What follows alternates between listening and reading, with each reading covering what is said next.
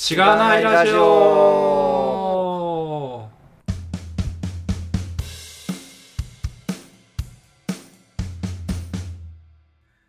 はようございます。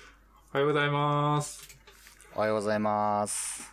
えー、本日もゲストの方をお迎えしてお送りしております。えー、井村さんです。イェーイ、お願いします。イエーイお願いしますはい。はい、えー、っとですね。っと始まるんですね。ずるっと始まります。そうっすね。えっと、そう、ご時世的に、あの、リモート、ゲスト会かつリモート収録ですね、久々の。はい。ってなってます。でいつ、も二人の時はね、二人でとあのリモートで完全に撮ってるんですけど、そうっすね。うん。そう。ゲストもリモートっていうのがなかなか久しぶりですね。うん、そうなんですよ、ね。S さん。S さん以来かな。そう。うん。結構、まあ、地方在住の方、あの、東京近郊以外の方の場合は、結構タイミング合わせて、なんか東京来るタイミングでとか難しいので、まあ、リモートで撮ることも多いんですけど、割とですね、近くの人は会議室取って対面でやった方が空気感分かったりするんですが、まあ、ご時世的に不要不急のなんちゃらなんで、なんちゃらってなんだって感じですけど、リモートで収録しておりますという感じです。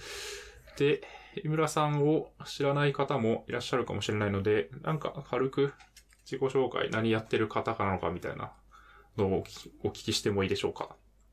はい。えー、井村です。そうですね。えー、フリーランスというか、えー、合同会社イールズっていう、まあ、えっ、と、会社で、と言っても一人なんですけど、えー、まあ、受託開発をやってます。えっ、と、なんだろうな。まあ、ララベルと、ナクストとかでアプリを作ることが最近は多いです。はいよろ。しくお願いします。お願いします。割とあれですよね、ツイッターで、なんか、しがないラジオ出てみたいみたいなことを、そうなんですよ言っていただねいて。あの、多分、第1回からしがないラジオ聞いていて、やばい。大変。リアルタイムってことですか？ほぼほぼ。あでも、後から、まあ、話出てきますけど、マッツさんのあのツイートをリアルタイムで覚えてるってあーそうなんです。そうですね。なんか、しさっき第1回ちょっと聞いてみたんですけど、リアルタイムじゃないにしても、あ、絶対これ聞いてるわっていう感じ、なんか懐かしい感じがしたんで、まあ、ほぼほぼ、まあ、はい一桁台から聞いてるのは間違いないかな。すげえ、2000、まあ2017年からは少なくとも聞いてると、え、なんか覚えてます？なんで、なんで聞き始めたかとか。確かに。その、なんか、タイトルのインパクトですよね。その、なんでしょはい。タう。イトルが SIR、あの、最近、あの、キャッチ変わったと思うんですけど、ああ、はい。そういうの S り 分かっていただいてるんですね なんかその、SIR の SE からとかって、うん、うん、うん？みたいな。確かに。あ自分も経験あるよ、みたいな。うんうんうん。うん、結構だから自分のキャリアとも重ねて聞いてた感じは、若干、うん、だいぶありますね。おええーありがたい。ありがたいですね。それを見越してタイトルをつけたところも、まあゼロではないので、結構そういう人でもやっぱ多いってことですよね。そうっすね。多いと思いますね。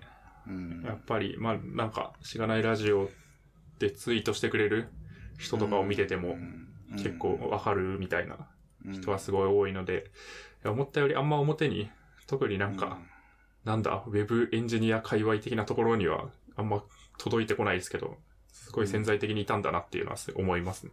うんうんあとは、そうですね、インダクターが、はい。お、お、おたくんが、なんかでもおたくんなんですけど、あはの、かつての部下なんですよね。ひあの、後で話しますけど、えっ、と、ヒトメディアっていう会社に行った時の、えっ、と、まあ、ぶ、まあ、い。うん。ちょっとチチーム違った時期が長かったんですけど、最後の方本当に一緒になって、なんか、アプリ開発したりとかしたんで、えー、うん、そうですね。第、まあ、その兼ね合いで、はい。まあ、知っていただいたっていう。うんそう、今回もなんか、ね、お二人にメンションしてもらって、なんか、推、推薦じゃないですけど、出たいって言ったら、そうですね。そうそうそう。即座にインダクターさんが横から出てきて、そうそうそう。メンションをされるっていう。そうそうそう。そうですね。まあ、ハッシュタグ大体見てるんでね、普通に気づきそうでしたけど、そうですね。そうあ、そうなんですね。さすこうがですいうね、ケースありますね。ゲス過去ゲストの人が横から出てきて、この人出たいって言ってますって、いうの、んありがたいことに。完全に僕らと面識がないと、こう、この人はうん本当に出たいのか、それともちょっとこう、みんな出たいって言ってるから出たいって言ってるだけなのかわかんないから、様子を見ることがあるんですけど、う んそうっすね。こうね、まあ、言おおむねね、言ってもらえると、割と。ありがたいですね。なリファラル的な感じがあって。そうですね。インダクターさんはもう、有名人ですからね。最近はね、なんかすごいですよね。コンテナ界隈ではね。うんうんそうっすね。ああ、こ確かにんなになると思ってなかったというか、う嬉しいですよね。なんか自分と まあ確かに一緒にね、仕事した人がこうんんなうん有名になってくれるの、嬉しい。確かにさいな最近転職もしたみたいで。みたいですね。みたいですねなんかウ。ェブ界隈じゃなくなりましたってツイートしてうましたね。ん。あなんか楽しそうで。はい。結構、なんだろう。まあ大きめのところに。そうですよね。エンまたエンプラ系というか。うんうんそうですよね。また話聞いてみたいですけどね。いや、話聞いてみたいですよね。なんかそこで何をやってるのかとか、聞いてみたいです、ね。どういうチャレンジがあるのかとか、うん聞いてみたいですよね。うん。うん、うん。出ますかみたいな話はしてるんでね。じゃあちょっと、えー、確かにね。調整しましょうかね。楽しみにしてます。はい。はいそうですね。はいはい。こんな感じか。あとあれですか、深見さんも関わりがあるんですか？ちょっと、過去、結構過去のゲストなんであれですけど。直接じゃないんですけど、はい。えっ、と、タスキーっていうチャット小説アプリの、うんピープですかね、の開発元の代表の大石くんが、まあ、太田くんと一緒で、あの、一メディア時代に一緒だったっていう。へえ。で、確か、深見さんの回で、一メディアって名前もうん、うん。出て、お、おーっと思って、僕なんか、僕なんか勘違いしちゃって、深見さんになんか、なんか時期ずれてましたけど、同じ一メディアだったんですね、みたいなツイートしちゃって、すごい恥をかいて。僕はいませんみたいな感じになったってことですね。誤解させてすいません、みたいな感じですごい、なんか、こちらこそすいません、みたいな、やりとりをしたのを覚えてます。なるほど。すごいはい。界隈狭いっすね、やっぱ。狭いっすね。2ホップぐらいでみんな繋がってる感がありますね。いやー、ありますね。なるほど、なるほど。そうか、もうピ、ピープっていうか、深見さんの回も、はい。2018年4月なんですね。もう2年前なんだ。だいぶ前ですね。そうなんですよね。ちょうど2年前ですね。っていうことは、その、その日にもうそのツイートされてたんですね。っていうことですもんね。うん確かに、ああ。すごい。良いですね。はい。そんな感じの関わりの深い井村さんで。そうですすね。はい。さあ、実はね。実は関わりの深い。そうそうそう。念願のますね。出演。ありがとうございます。ありがとうございまありがとうごす。ざいます。そうですね。でもさっきも話あったと思うんですけど、結構、まあもともと SIR にいらっしゃったりとか、まああと、そうですね。今だと、まあ独立されてたりすると思うので、まあその辺のキャリアの話中心にお伺いできればと思っておりますので、よろしくお願いします。よろしくお願いします。お願いします。お願いします。じゃあ、ポッドキャストの紹介をしましょうか。はい。はい。まあ先ほどもね、研究があったように最近変わったんですけど、内容が。えーこのポッドキャストは楽しいテックなキャリアについて考えるラジオ、通称しがないラジオです。エンジニア兼パーソナリティのズッキーと、ガミが毎回様々なゲストを呼んで議論したり雑談したりする番組です。しがないラジオでは、フィードバックをツイッターで募集しています。ハッシュタグ、シャープしがないラジオ、ひらがなでしがないカタカナでラジオでツイートしてください。しがないラジオウェブページがあります。しがない .org にアクセスしてみてください。ページ内のフォームからもフィードバックをすることができます。感想、話してほしい話題、改善してほしいことなどつぶやいてもらえると、今後のポッドキャストをより良いものにしていけるので、ぜひたくさんのフィードバックをお待ちしています。はい。お待ちしてます。お待ちしてます。はい。ということで、えー、やるべきことをやったので、早速本題に入っていきましょうか。はい。はい。はい。えー、っとですね、まあいろいろキャリアの話書いていただいてて、まあそこから掘ろうかなと思うんですけど、そうですね。これあれなんですね、もう5社 ?5 社経験して独立したっていう感じなんですかね。そうですね。うん。なので、割とあれですね。はいいろんな会社の話が、ねまあ、ちょこちょそうこですね。拾っていきましょうかって感じですかね。はい。そうですね。就職したのが1999年なんですけど、はい。僕ちょっとあの、まあ文系の学部、まあ経済学部だったんですけど、まあなんですかね。ちょっと大学1、2年ちょっと遊びすぎまして。あるある、経済学部あるあるです。就活はね、結構うまく、氷河期とは言われてたんですけど、なんか6月ぐらいに決まってて、で、まあうんゼミも入ってて、だけどその大学1、2年の時に、その、なんていうんですか、大学によって呼び方違うのかもしれないです。なんか、き基礎教科というかなんか、うん。一般教養みたいな一般教養はいはいその、それ、それ以外で、その、なんていうんですか、単位の、これだけ取ってね、みたいなのがあるじゃないですか。はい。はい。で、僕はあの、トータル、なんか140単位とかだったかうん。なは、クリアしてたんだけど、1、2年の時のその基礎単位が足りなくって、要するに、あなた卒業できませんってなったんですよ。へあ、もう、ーそれ決まってたのにですか？決まっててだいぶ後っすね。だから、いいっすね。1, 月とかだったかな？2月とかお。もう卒業寸前で、それが発覚して、で、要するに、まあなんかギリギリを狙いすぎちゃってたんですよね。だからこれは取れてるはずだっていうやつが取れてなくて、みたいな。おーなるほど。で、当然ね、その、就職決まってた一社目の、まあ、某財務会計パッケージの会社、に、もう、当然お話しに行って、そうですよね。えーそうそうそう。で、なんか、何単位足りないんだ、みたいな話になって、えー、2単位足りないんですよね。2単位はじゃあ、いつ、こう、なん、どれぐらい取れるのみたいな。いや、半期で取れます、とか言って。じゃあ、働きながら取るかみたいな話になって、おーみたいな。へえ。結局就職できたんですよね。すごい。そんなパターンあるんですね。そう。でびっくりし僕当然だから、その、なんか、もう残念でしたねって話をしに行くつもりだったし、なんか、うん。内定時代みたいなもうそそうういう。何のバイトしようかな、みたいな。まあぐらいちょっともう諦めてたんですけど。うん。なんで、そうですね。学割で定期買ってね。確かに。今だから言えるけど。そうか。だから学生の身分を持ちつつ、まあなんか就職もするっていうそうですね。感じになったすごい。んですね。社会人大学生の走りですね。た確かに。理論、理論上は、理論上は。そうですね。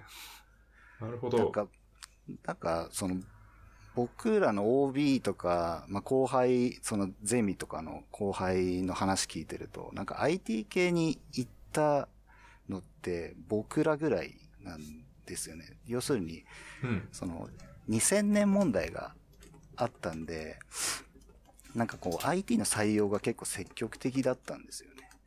へえ、うん、IT 系の。そんなインパクトあったんですね。2000年問題。ありましたね。だってそれこそ、あんま覚えてないですけど、なんか、原発が止まるとかうん。あ言われてましたからね。なるほど。確かに、その検証とかをするだけでも人が足りんみたいな。そうそうそう。なんか、何？デートタイム型のイン、なんか、イントが足りないみたいな。そうそう。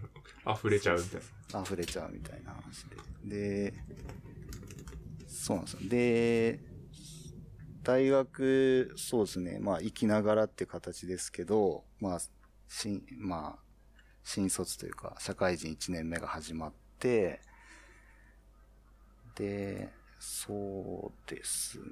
うん。まあ、僕最初からエンジニアじゃないんですよ。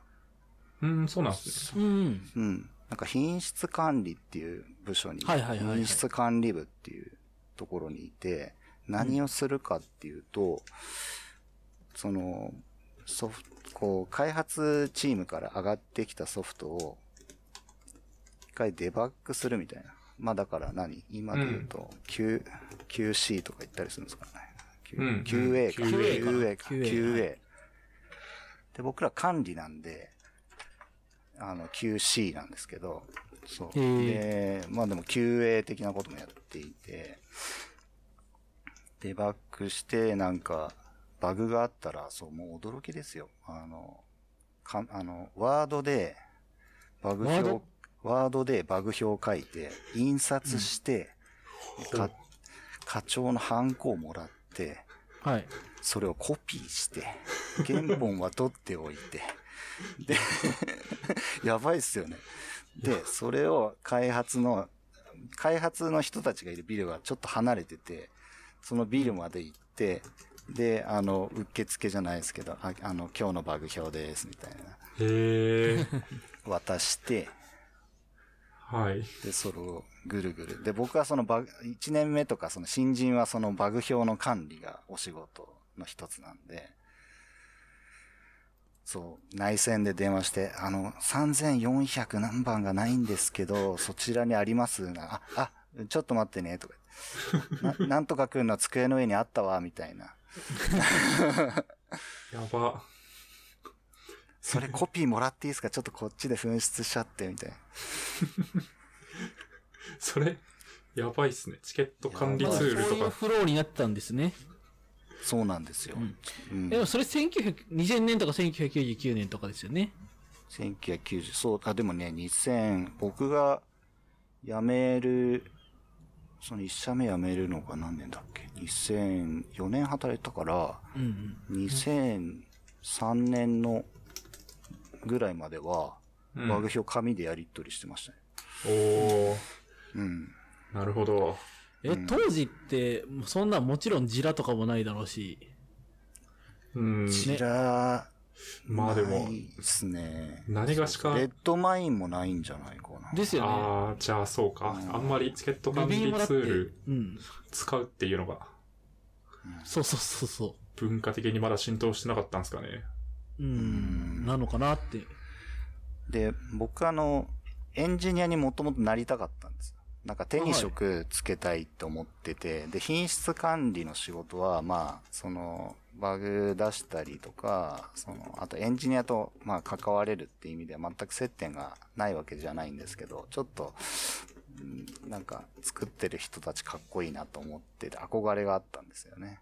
う。うんんな、なったんで、そうですね。だから、当時なんだったっけな？VB スクリプトって、その、いわゆはいるクラシック ASP っていうそのマイクロソフトの、なんか、なんだろうな。ちょっと JavaScript みたいな感じで、VB で、その、ウェブアプリを作って、うん。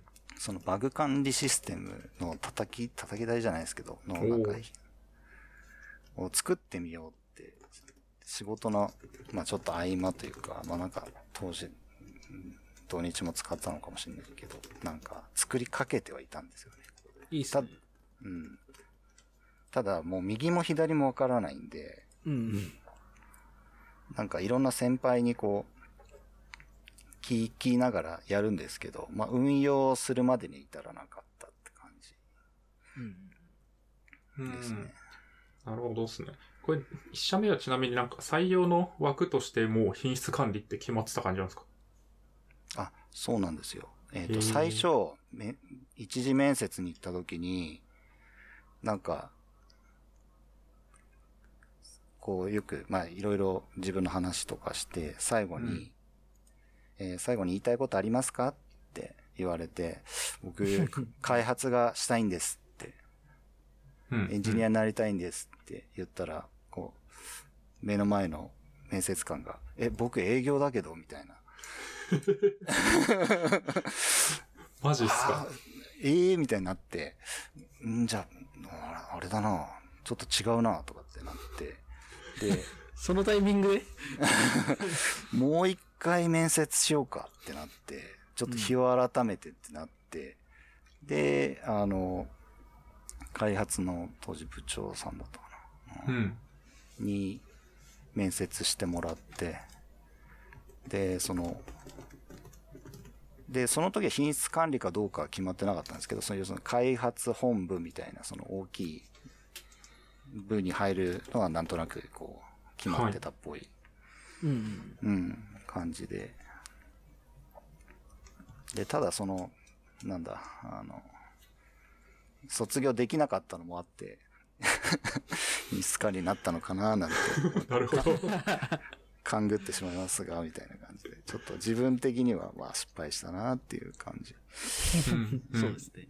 ですね。さその最初のスタートがつまずいた感じはありましたね。なるほど。確かに、履歴書とか見て、まあ、経済学部卒でってなったら、あ、じゃあ営業になるのかなみたいなので、最初の面接が組まれて、みたいな感じだったんですかね。そうですね。まあなんか、うん、結構営業が強い会社でもああるし、やっぱりその企業向けにこう導入してもらうのが、やっぱり肝なんで、うんはいはいはいはい。企業向けもそうですけど、あと、なんだ、えっ、と、会計事務所向けとか、うん。そういうところも、結構地方も含めて営業の視点がいっぱいあるようなイメージですね。うん。なるほどですね。うん。と、あれですか、そのタイミングでご結婚されたんですか？ああ、そうなんですよ。大学の3年ぐらいから付き合ってた彼女と結婚したんですけど、20だから5歳。おお。そこそこ早いっすよね。早いっすよね。なんか、品、その当時品質管理の課長にも、あ井村くんが多分最年少だよ、つって。ええそっからでも開発がしたくて転職活動をしていくって感じなんですか？そうですね。4年いたんですけど、まあ、あ、結構の長いっすね。結構長いですね。なんか、その、デバッグだけじゃなくて、なんかユーザー向けのマニュアルも書いてたんですよ。うん。その紙のマニュアルですね。だから製本のチームがいて、だそこに原稿を渡すみたいな。だからちょっとなんかテクニカルライターって言ったらかっうん。こつけすぎかもしれないですけど、まあなんかそんなことをやってて、結構、なんだろう。エンジニアの人、ワードよりエクセルの方が得意みたいな人多いと思うんですけど、僕は結構はいワードもいけるよみたいな。なるほどなるほど。うん。ワードも来たんですね。なんか、あれですもん。あの、就職するときにその、マイクロソフトオフィスユーザースペシャリストっていう、マウス検定みたいなのも取らされた。ありますね。のもあっえーそれもあって、なんか、ワード、エクセル、パワーポイントみたいなのは結構、なんか最初に結構勉強したなっていう感じがありますね。んで、紙のマニュアルを、なんか、えっ、と、新しいしパッケージシリーズを開発してた時に、その紙のマニュアルを、こう、HTML ヘルプ、要するになんか、昔のなんだろう、GUI のアプリとかだと、右上にこうなんか、ハテナボタンとか、あと何、はいヘヘルプメニューって大体あるじゃないですか。で、その、原稿から HTML ヘルプ作りたいっていう話があって、で、僕がそのなんか開発したがりなのはもうみんな知ってたから、はい。その、井村やってみるか、みたいな話があって、で、それに結構後半は燃えていて、うん。うん。で、なんだっけな、当時、なんかその HTML ヘルプを作るツールがあって、ロボヘルプって確かツールだったんですけど、まあそれを買ってもらって、はい、はい。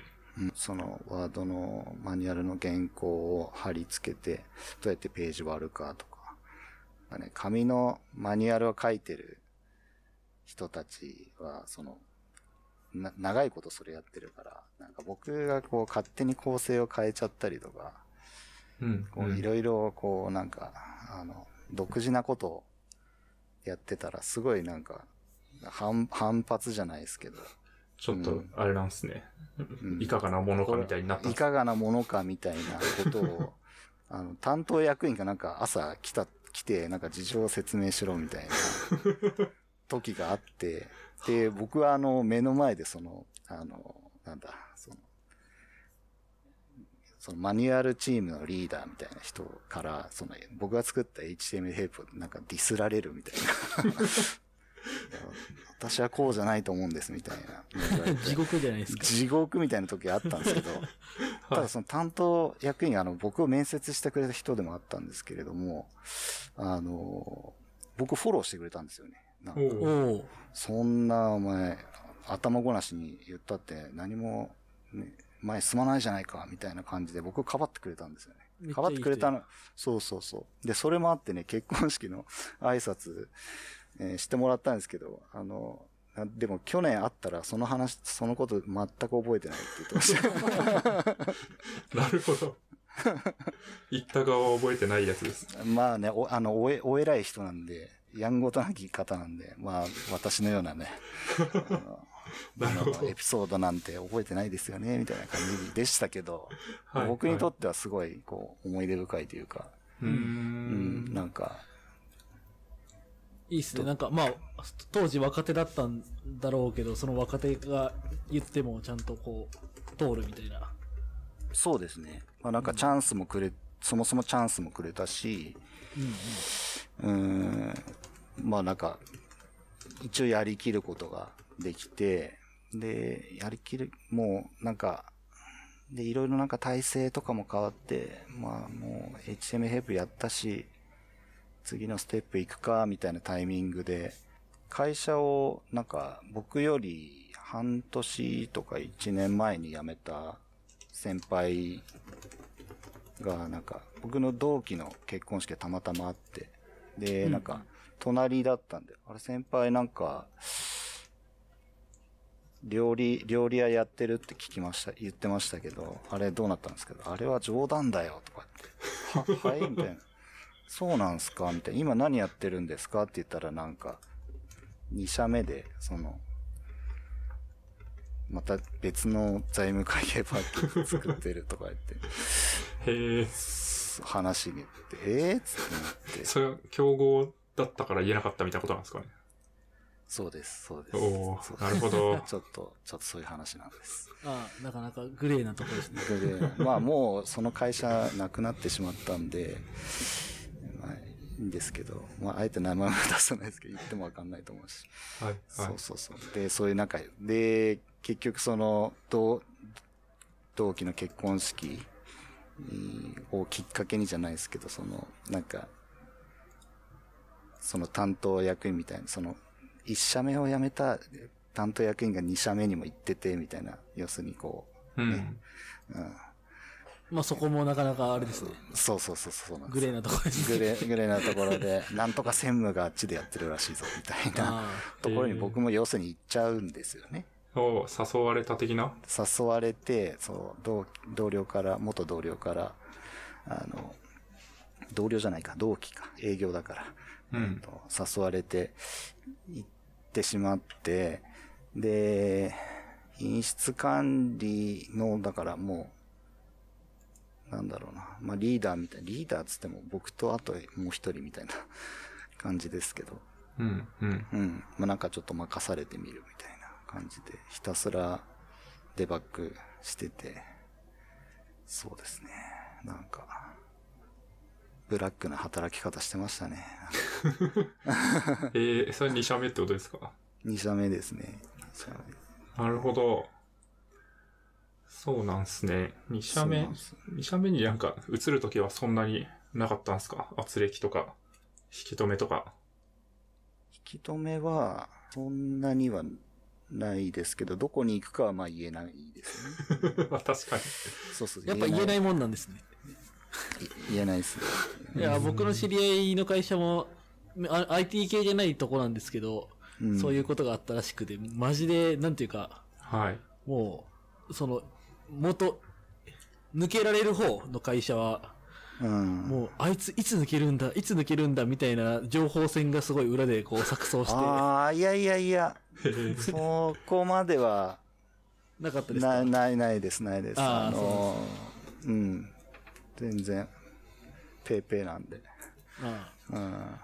なんかその僕の友達の会社は別に IT 系じゃないんで、ええまあ別に、あの、あの、名前を言うのもあれですけど、うんなんか、うんあの、役員の人が、社長になれなかったからといって、こう、同じような会社を立ち上げ、あでなんかこう、その派閥の人たちみんな抜けていって、みたいな。で、営業案件もそっちに持っていくみたいうんな。したらしく。あ、なるほどっすね。なかなかすごい世界だな。なるほどですね。謀反ですね、謀反。まあ結構そのね、あの、どちらかというと結構レガシーな、あの、業種だったんで、ああ、なんか、まあよくあるんだよ、みたいなこと言ってたんですけど。うんうん。まあそれで言う、と、それで言うとその、一社目を抜けた専務も、もともと、まあエンジニアなんですけど、はいあの、ドス版で、確かにうん。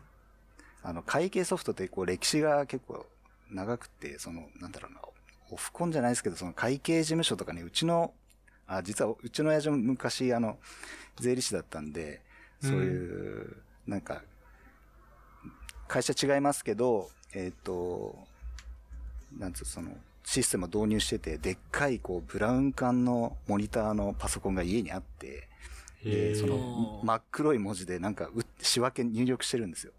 うんうん。で、で、そういうドス版の時の成功者が抜けて、こう、新しいものを作ろうとしたんで、ちょっと、なんていうんですかね。レまあ、レガシーっちゃレガシーなんですよ。で、なんで、うんその、2社目で作ってたパッケージも、なんか C++ とかで、まあ作ってて、なんか、当時もうちょっとなんかグラフィ GUI に向いた言語うんいくつか、まあ VB も含めてですけど、まあ、あの、あったとは思うんですけど、はい。まあでもさ、C++ になったのはもう、でも後半かな。うん。ほぼ C ですね。で、作ってて、なるほど。うん。だけど、そんな、まあでもなんていうんですかね、結構、まあ、速度は速かったですね。その、うん。サクサク動くっていう意味では、すごい。確かに。うんただまあ開あとね発、開発生産性的にむずそうな。うんあとね、すごいのが、データベース使ってないんですよ ね。ええー、ど独自のファイルシステムに、あなるほがど。構築されてて、だインデックスと、その、なんていうんですかね、あの、はい。インデックスが指す方のが、だからもうメモリ構造みたいな、うん。メモリダンプしたみたいな、はいはい。こうファイルで、まあ、そうそうなんだだから永続化してて、それをよ毎回読んでみたいな。そうそうそいい話。そうですね。いや、でも、確かに僕、僕も富士通時代の関わってたコボルで作ってたシステムはなんか中間ファイルとかをバッチが吐いてみたいな、そういうのめっちゃありましたけどね。う。うん。だからね、まあだからその汎用的なものが、まあ、そもそも今と比べたら全然少ないし、その、整ってないから、結構みんななんか、独自で作るもんだから、うん。に、今みたいにその、なんですかね、あの、TDD とか当然ないし、はい。うん、あの、なんかバグが多かったですよね。でう、ん。うん。だから、あの、デバッグも大変で本当に、あの、今日は帰れねえな、みたいな。うん。そういうのあったり、そう、そう。とはいえ営業さんはなんかどっかもう決めてきたから、みたいな。すごいな、みたいな。形のないものを売るのね、あなたたち、みたいな。まあ、あるあるですよね。そうそう確かにまあねそれはでも今でもあるあるっぽい。今でも、そうそうそうそう。まあそうですね。すごいなと思いますけど。そこが営業の本当にね、優秀な営業さんは壺でも売るって、言うじゃないですか。んなんか、そんなます感じでね。。確かにうん。えーで、だから導入がは僕決まった先に、い。はい。某お医者さんだった、お医者さんだったんですけど、その、そこに、なんていうんですかね、あの、人質じゃないですけど、もう張り付いて、昼間はそっちに行って、うんで、なんかあったら、あ、ちょっと今確認しますね、つってエンジニアにそれ伝えて、いや、この現場でこんなことが起きてるんだけども、みたいな。そういうなんか人質みたいな。ありますよね。なんか、謎に軟禁されるみたいな状況。そうそう、お前来いって。あ、じゃあもう明日から行きますね、みたいな。席用意しといてください、みたいな。実際ありましたね。なるほど。えはいこれ結構1社目とか2社目、まあ、パッケージ、まあ、財務会計のパッケージって言ってたじゃないですか。はい。やっぱあれなんですか？個別でカスタマイズしたり、まあなんか、ここの要件に合わせてみたいなのはちょいちょい出たんですか？一社目は、その、個別のカスタマイズは、基本的にはしないんですけど、ただその設定で変えられるよみたいな、うん。だから設定のお化けみたいなアプリなんですよ。なるほど。ああ、はいはい。だからまあ、カスタマイズはしてないが、設定がもはやカスタマイズに近いで。標、えっと、標準が太くなるみたいなうん。感じなんで、だから、あの、なんだろう、そのマニュアルとかも書き換えがあるんですよ。めなるほど。設定だけでももう何冊もできるみたいな。はい。何冊も言い過ぎですけど、まあ何ページもそこに割かれるみたいな。い。なるほど部ですね。門別会計を導入されてるお客様はこちらみたいな。はいはいはい。ありそそうそう。あとありで、それもだから、もう、えっ、と、こういうお客さんがいるから、このフラグ足してくださいみたいなのが、こう、莫大にいっぱい。そうなんです、そうなんです。まさにそうなんです。その、ですよね。そうなんです。あの、カスタマーサポートからこう問い合わせが上がって、こういう時どうしたらいいのみたいうんな、なって、いや、こういう時はこうで、とかって。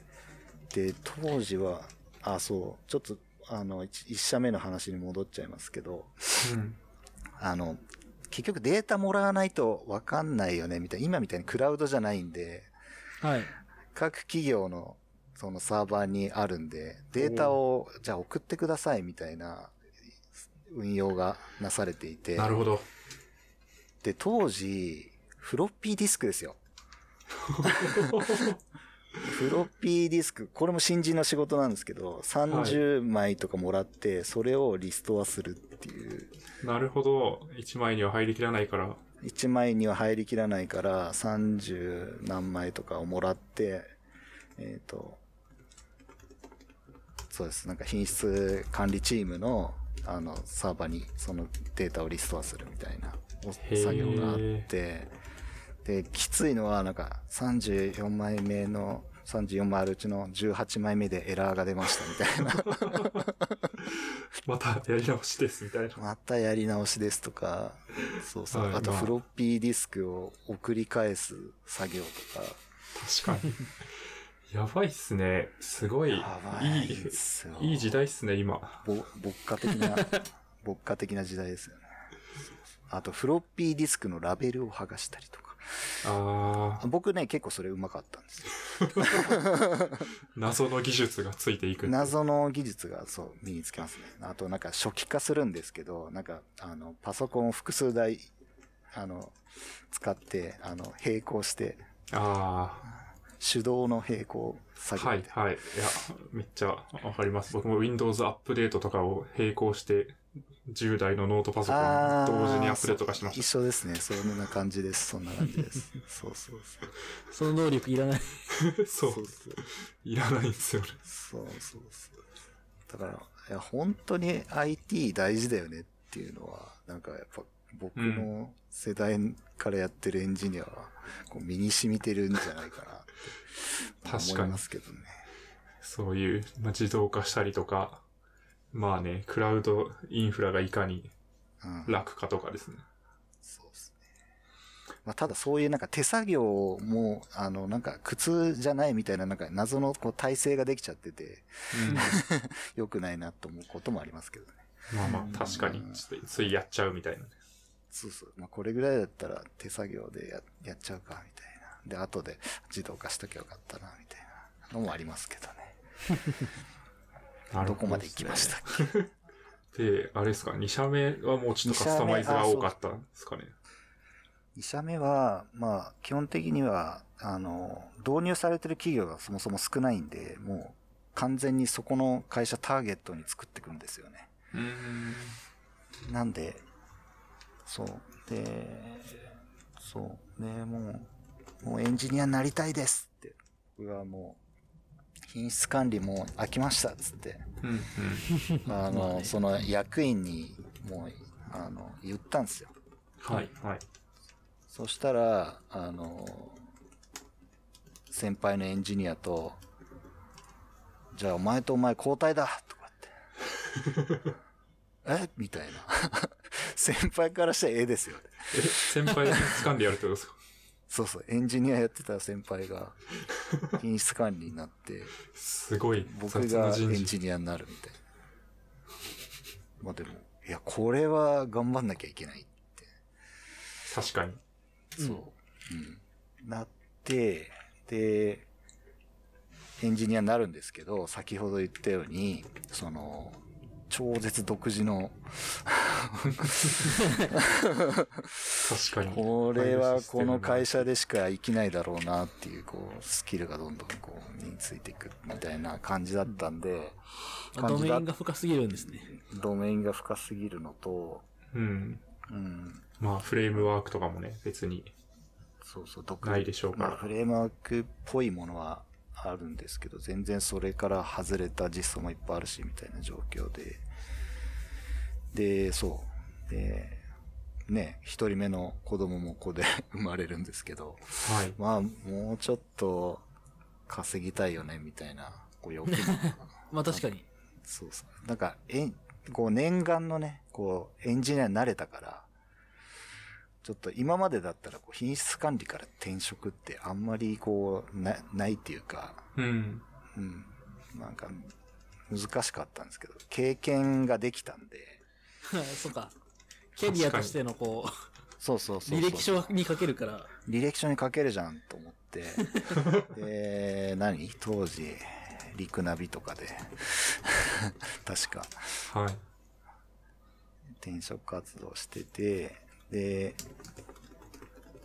で、まあ会計から離れてもいいなって気持ちもあって、なんか会計にこだわってたのは、なんかやっぱり自分の親父が税理士だったこともあって、なんかだし、その経済学部も出てたし、みたいなところで、ちょっとこだわりがな、なくはなかったんですけど、まあ、ただもう本当にエンジニアとして一人前になりたいっていう、うん、ことがあったんで、まあ、何でもいいから作ろうかなっていう気持ちになって、で、その3社目のですね、えーまあ、某、独立系 SIR って言ったらいいんですかね。なんかはい。はい。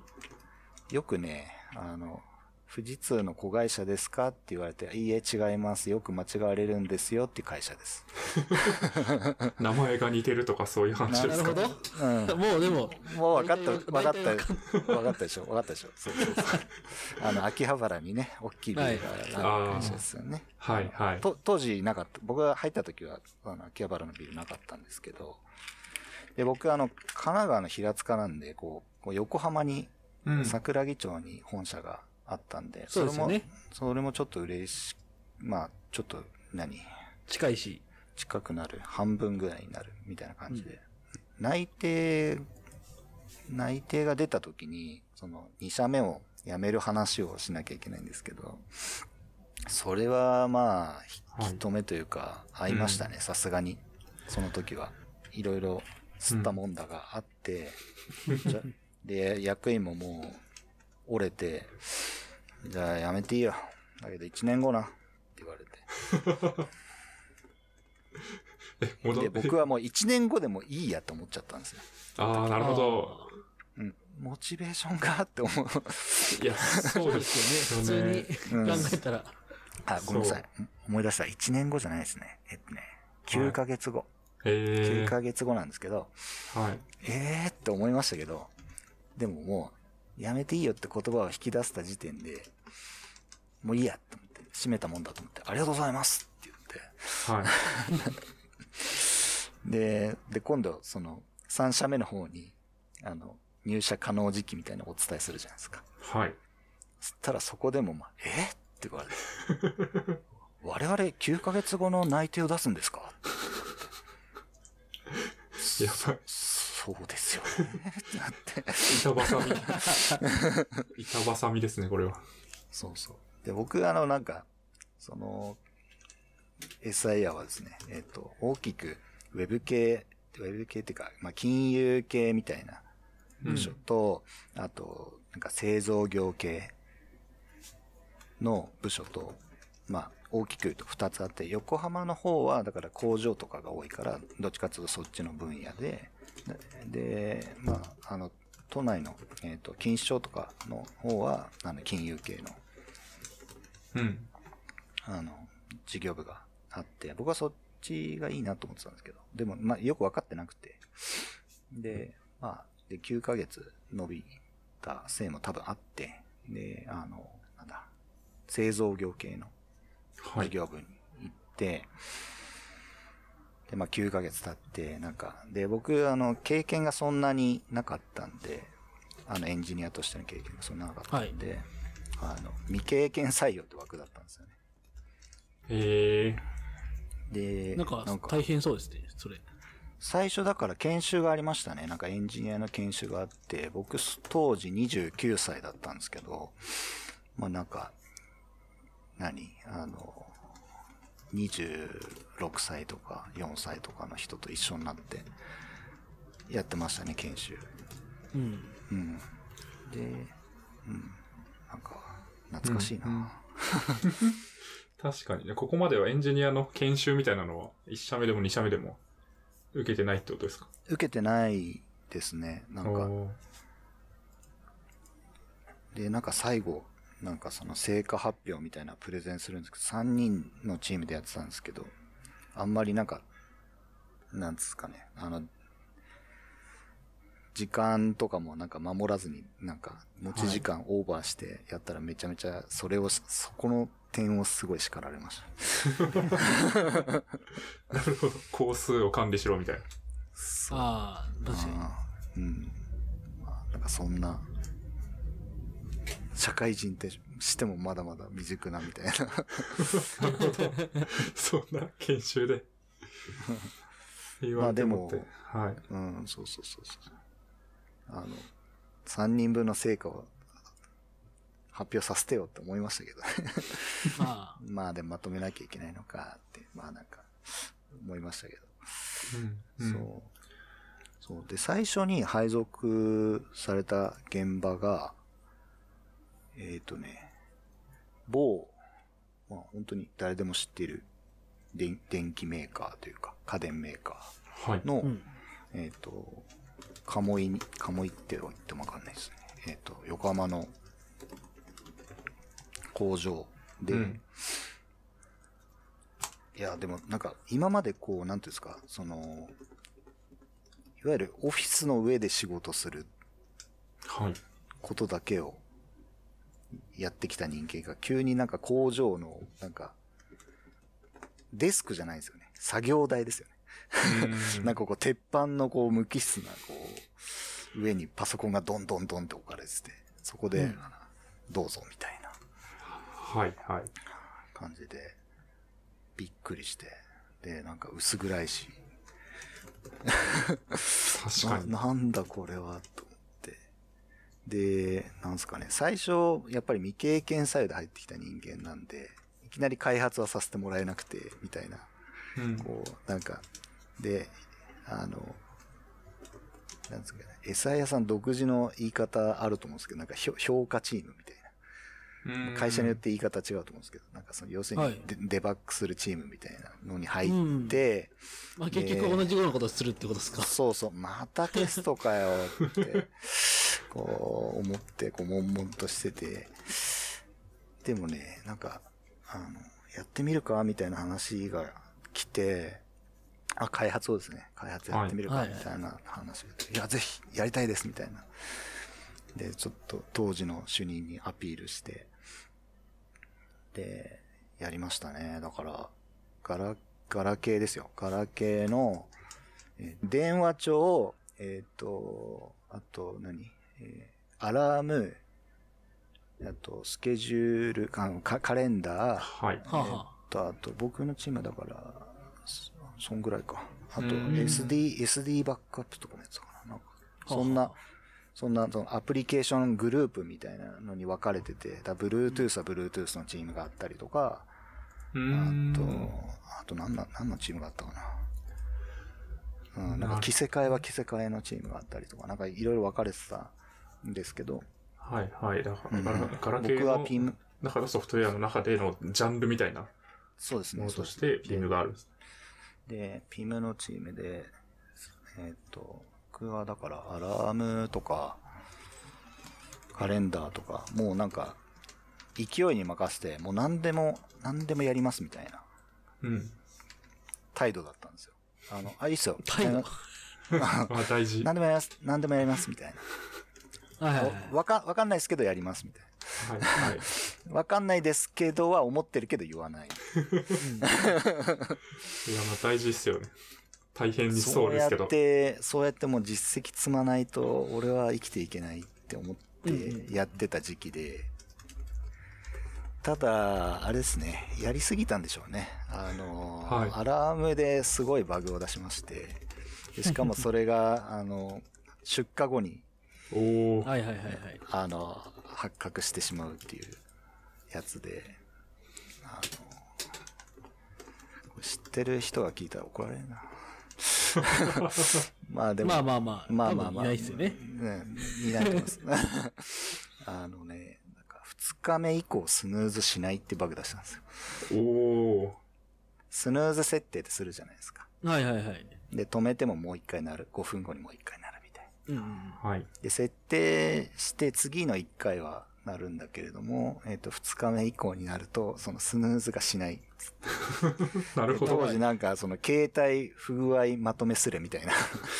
なんか2ちゃんじゃなかったんですけど、なんかそういう携帯のバグをまとめてるサイトに載りましたね。なるほど。そこれさ、2日目以降さ、スヌーズしないよね、とか。そうだよ、遅刻したわ、みたいな書き込みがあって。じ実害が出ていると。そうそうそうそう。で、あの、もっと昔のガラケーだったら、本当に、なんつうんですかね、あの、し出荷停止で、なんつうんですかね、あの、リコールになっちゃう。うん。ね、要するに交換になっちゃうんですけど、うんまあ当時はもうあのソフトウェアアップデートっていうそのなんかはいね、ネネット経由でこう更新ができたんで、うん、すごいこっぴどく叱られて、こっぴどく叱られてか、もうえいろんなあの、その当時の所属会社もそうだし、あと向こうのお偉いさんとかも出てきてみたいな感じで、へえ。うん、大変でした。なんかその、はい。本当に偉い人同士の話には僕は出ないんですけれども、あの、はいうん。なんだろうな、その、なぜこれが起こったのか。じゃあ、こうこうこうです。で、それはじゃあなぜこう起こったのか。ああ、はい。な、いわゆるな、なぜなぜ分析分析をさせられてですね。もうんなるほど。これ、う、これでもって言ってもさ、みたいな。そうですよ。個人、個人に問題のなんか原因を求めるのも違う気がしますけどね。品質管理はどうなっていたんだみたいな。うんそうそうそう。まあ、そのね、あの、テストするときって翌日になったことにするじゃないですか。その、あ時間変えるんですよ。テストするとき。うんうんはい、はい。そのケースだと起こらないんですよ。この場合はなるほ。ど。ああ、めんどくさいやつですね。そう、そこ、そこ個別に手入れちゃったんですよ。本当は、もっと根本的なそのループのところで処理入れなきゃいけなかったものを個別に対応しちゃって、本当に放置して2日目経つっていうケースが漏れてたんですよ。うーん。ただそのテストしますみたいな。確かに、一日待ちしなますみたいな。きゃダメな、いやだからその放置試験っていうはい、はい。のがね、結構、携帯は電源切らないんで、基本的に。うん。やっぱ大事、大事ですね。確かに、使う状況と同じような。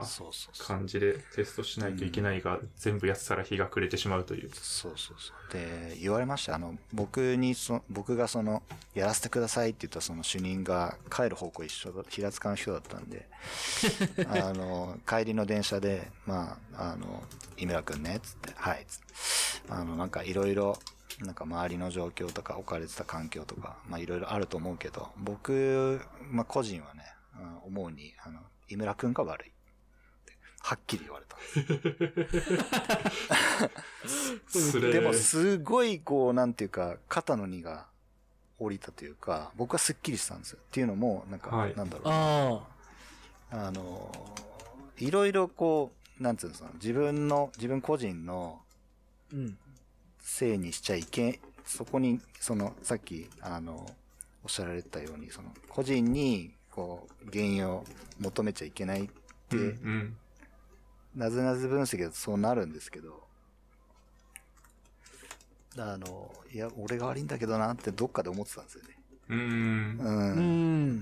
だから、なんか主任はだから、飯田くんが成長しなきゃいかんのですよっていうことをね、はっきりこう言ってくださった感じがして、はい。はいはい。うん。あの、すごい、やっぱり、元から尊敬してましたけど、ますますうん、こう、なんか、尊敬したし、こう、身が引き締まる、ね、あの、うんうん。思いでしたね。なるほどな。いい話。いい話。確かに。自分で言っちゃった。いいや、やいい話ですよね。いい話確かにですよ、ね。な。難しいですね、でも。その、なんかね、個人に対して悪いって言ったらまずいシチュエーションもあるじゃないですか、きっと。あはい。うんうん。お前が悪いんだ、みたいな。正しく理解していないと、ただ単にこう、責任押し付けになっちゃいますよね。そうそう。そうっすねでも、その人にちゃんと自覚があここだけ切り取られたらちょっと、そう。そうそうそう。なんかね、パワハえ、ラかみたいな。ブラックじゃんみたいな、そうそうパワハラじゃんみたいな。ありますけど、なりそうですまあ、逆になんか、本当にその本人が思ってたことに対して反省をちゃんと促して成長につなげるっていう意味だと、なんか必要だったりするんだなっていうのはすごい面白いですね。さすが神さんですね。ここで まとめが。まとめ感を出しましたが。そう。なるほどでうん。で、そこで、えっ、とね、何が起こるんだ？えっ、と、あれですね、リーマンショックとかもあるんですけど、はい。あの、が、それよりも僕周りでインパクトがあったのは、やっぱり iPhone の登場なんですよね。確かにガラケーやってましたもんね、ずっとね。そそうなんですよ。で、うん。ほぼほぼうちの事業部は、そのガラケー、あの、基地局とかも含めて、開発も評価も含めて、相当売り上げを占めてたんですけど、だって当時ね、ガラケー作ってるメーカー、多分、二桁あったと思うんですよね。うー。うんん。なんか、今じゃ聞かない、なんかね、京セラとか、そうですね。ああ、確かに。出してましたね。シャープとかも作ってたし。シャープもあと山陽もあったんじゃないかな。山陽も今、ね、パナソニックグループになったんでしたっけ？かなわわかんないぐらい、そうですね。うん。めっちゃありましたね。めっちゃあって、で、iPhone 来た時って、みんなね、バカにしてましたよ。なんか、うん。えっ、と、こう、綺麗好きの日本人が画面に触るなんて、ありえタッチ。うん、なるほど。その今じゃそんな感覚まるでないですけど、あの、その画面に触ってこう指紋がついたり、この手の油がついたりとかが、まあ、あの、嫌でしょっていうのもあったし、ボタンがあるから押すんだよとか言って、うんなん。か結構ね、あの、偉い人も言ってましたから、もう iPhone なんてすぐ終わるよみたいな、ああ。その、iPhone っていうよりも、その、スマートフォンか。うん。うん。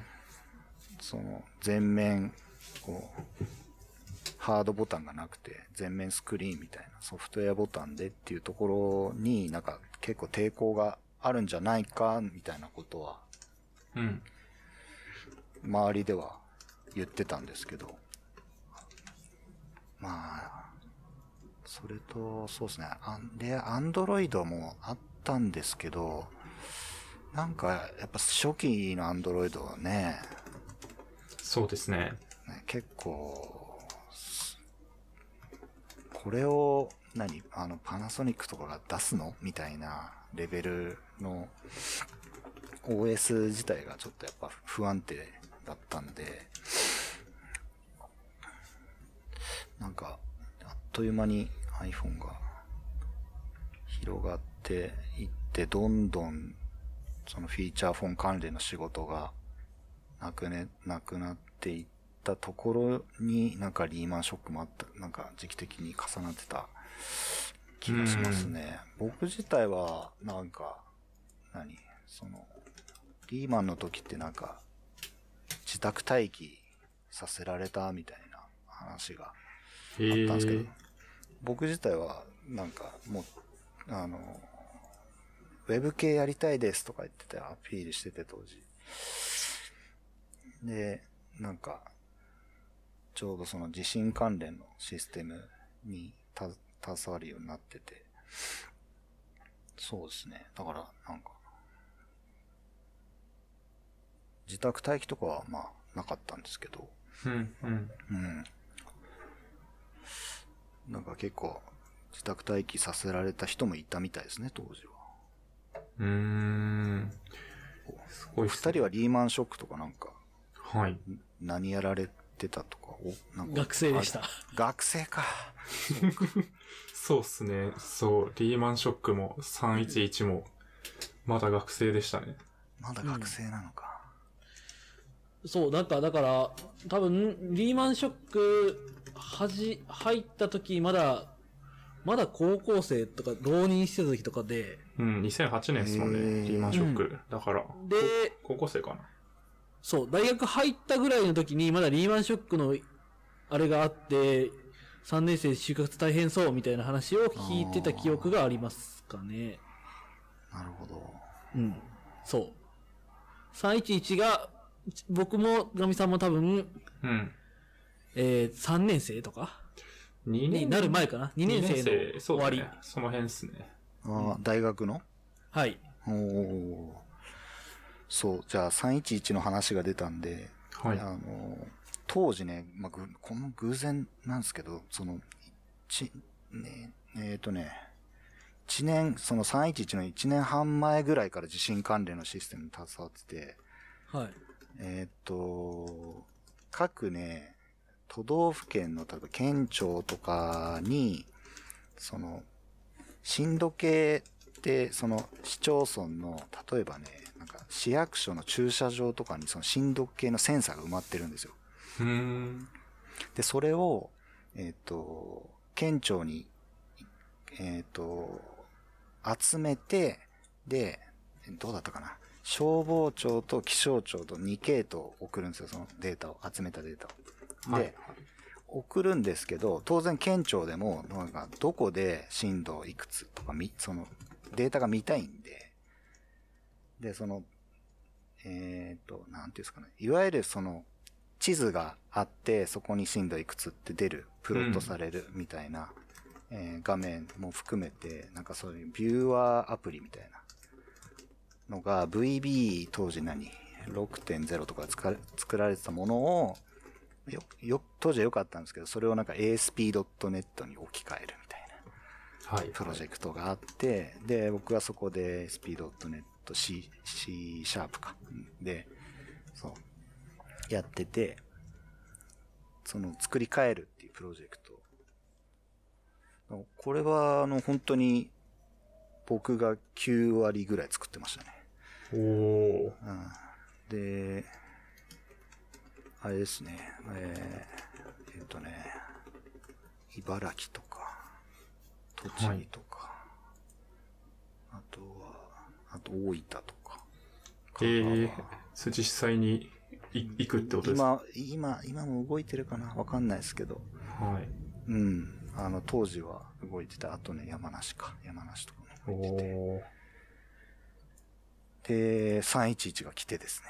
僕は、その、港未来の、あの、駅から見えるあのビルに行ってですね、えーに20階のうちね、10 11階のフロアにいたのかな。結構、だから、外ガラス張りのね、あの、綺麗なフロア、だから、なんか逆に怖かったですね。この机がズリズリズリって、滑ってガラスパーンとかなったらもう死ぬよね、みたいな。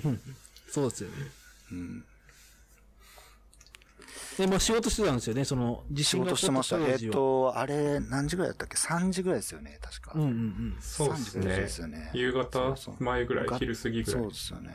だから、がっつり仕事してて、なんか、目の前の課長席に積まれてた本が倒れそうになったんで、それを一生懸命押さえてました。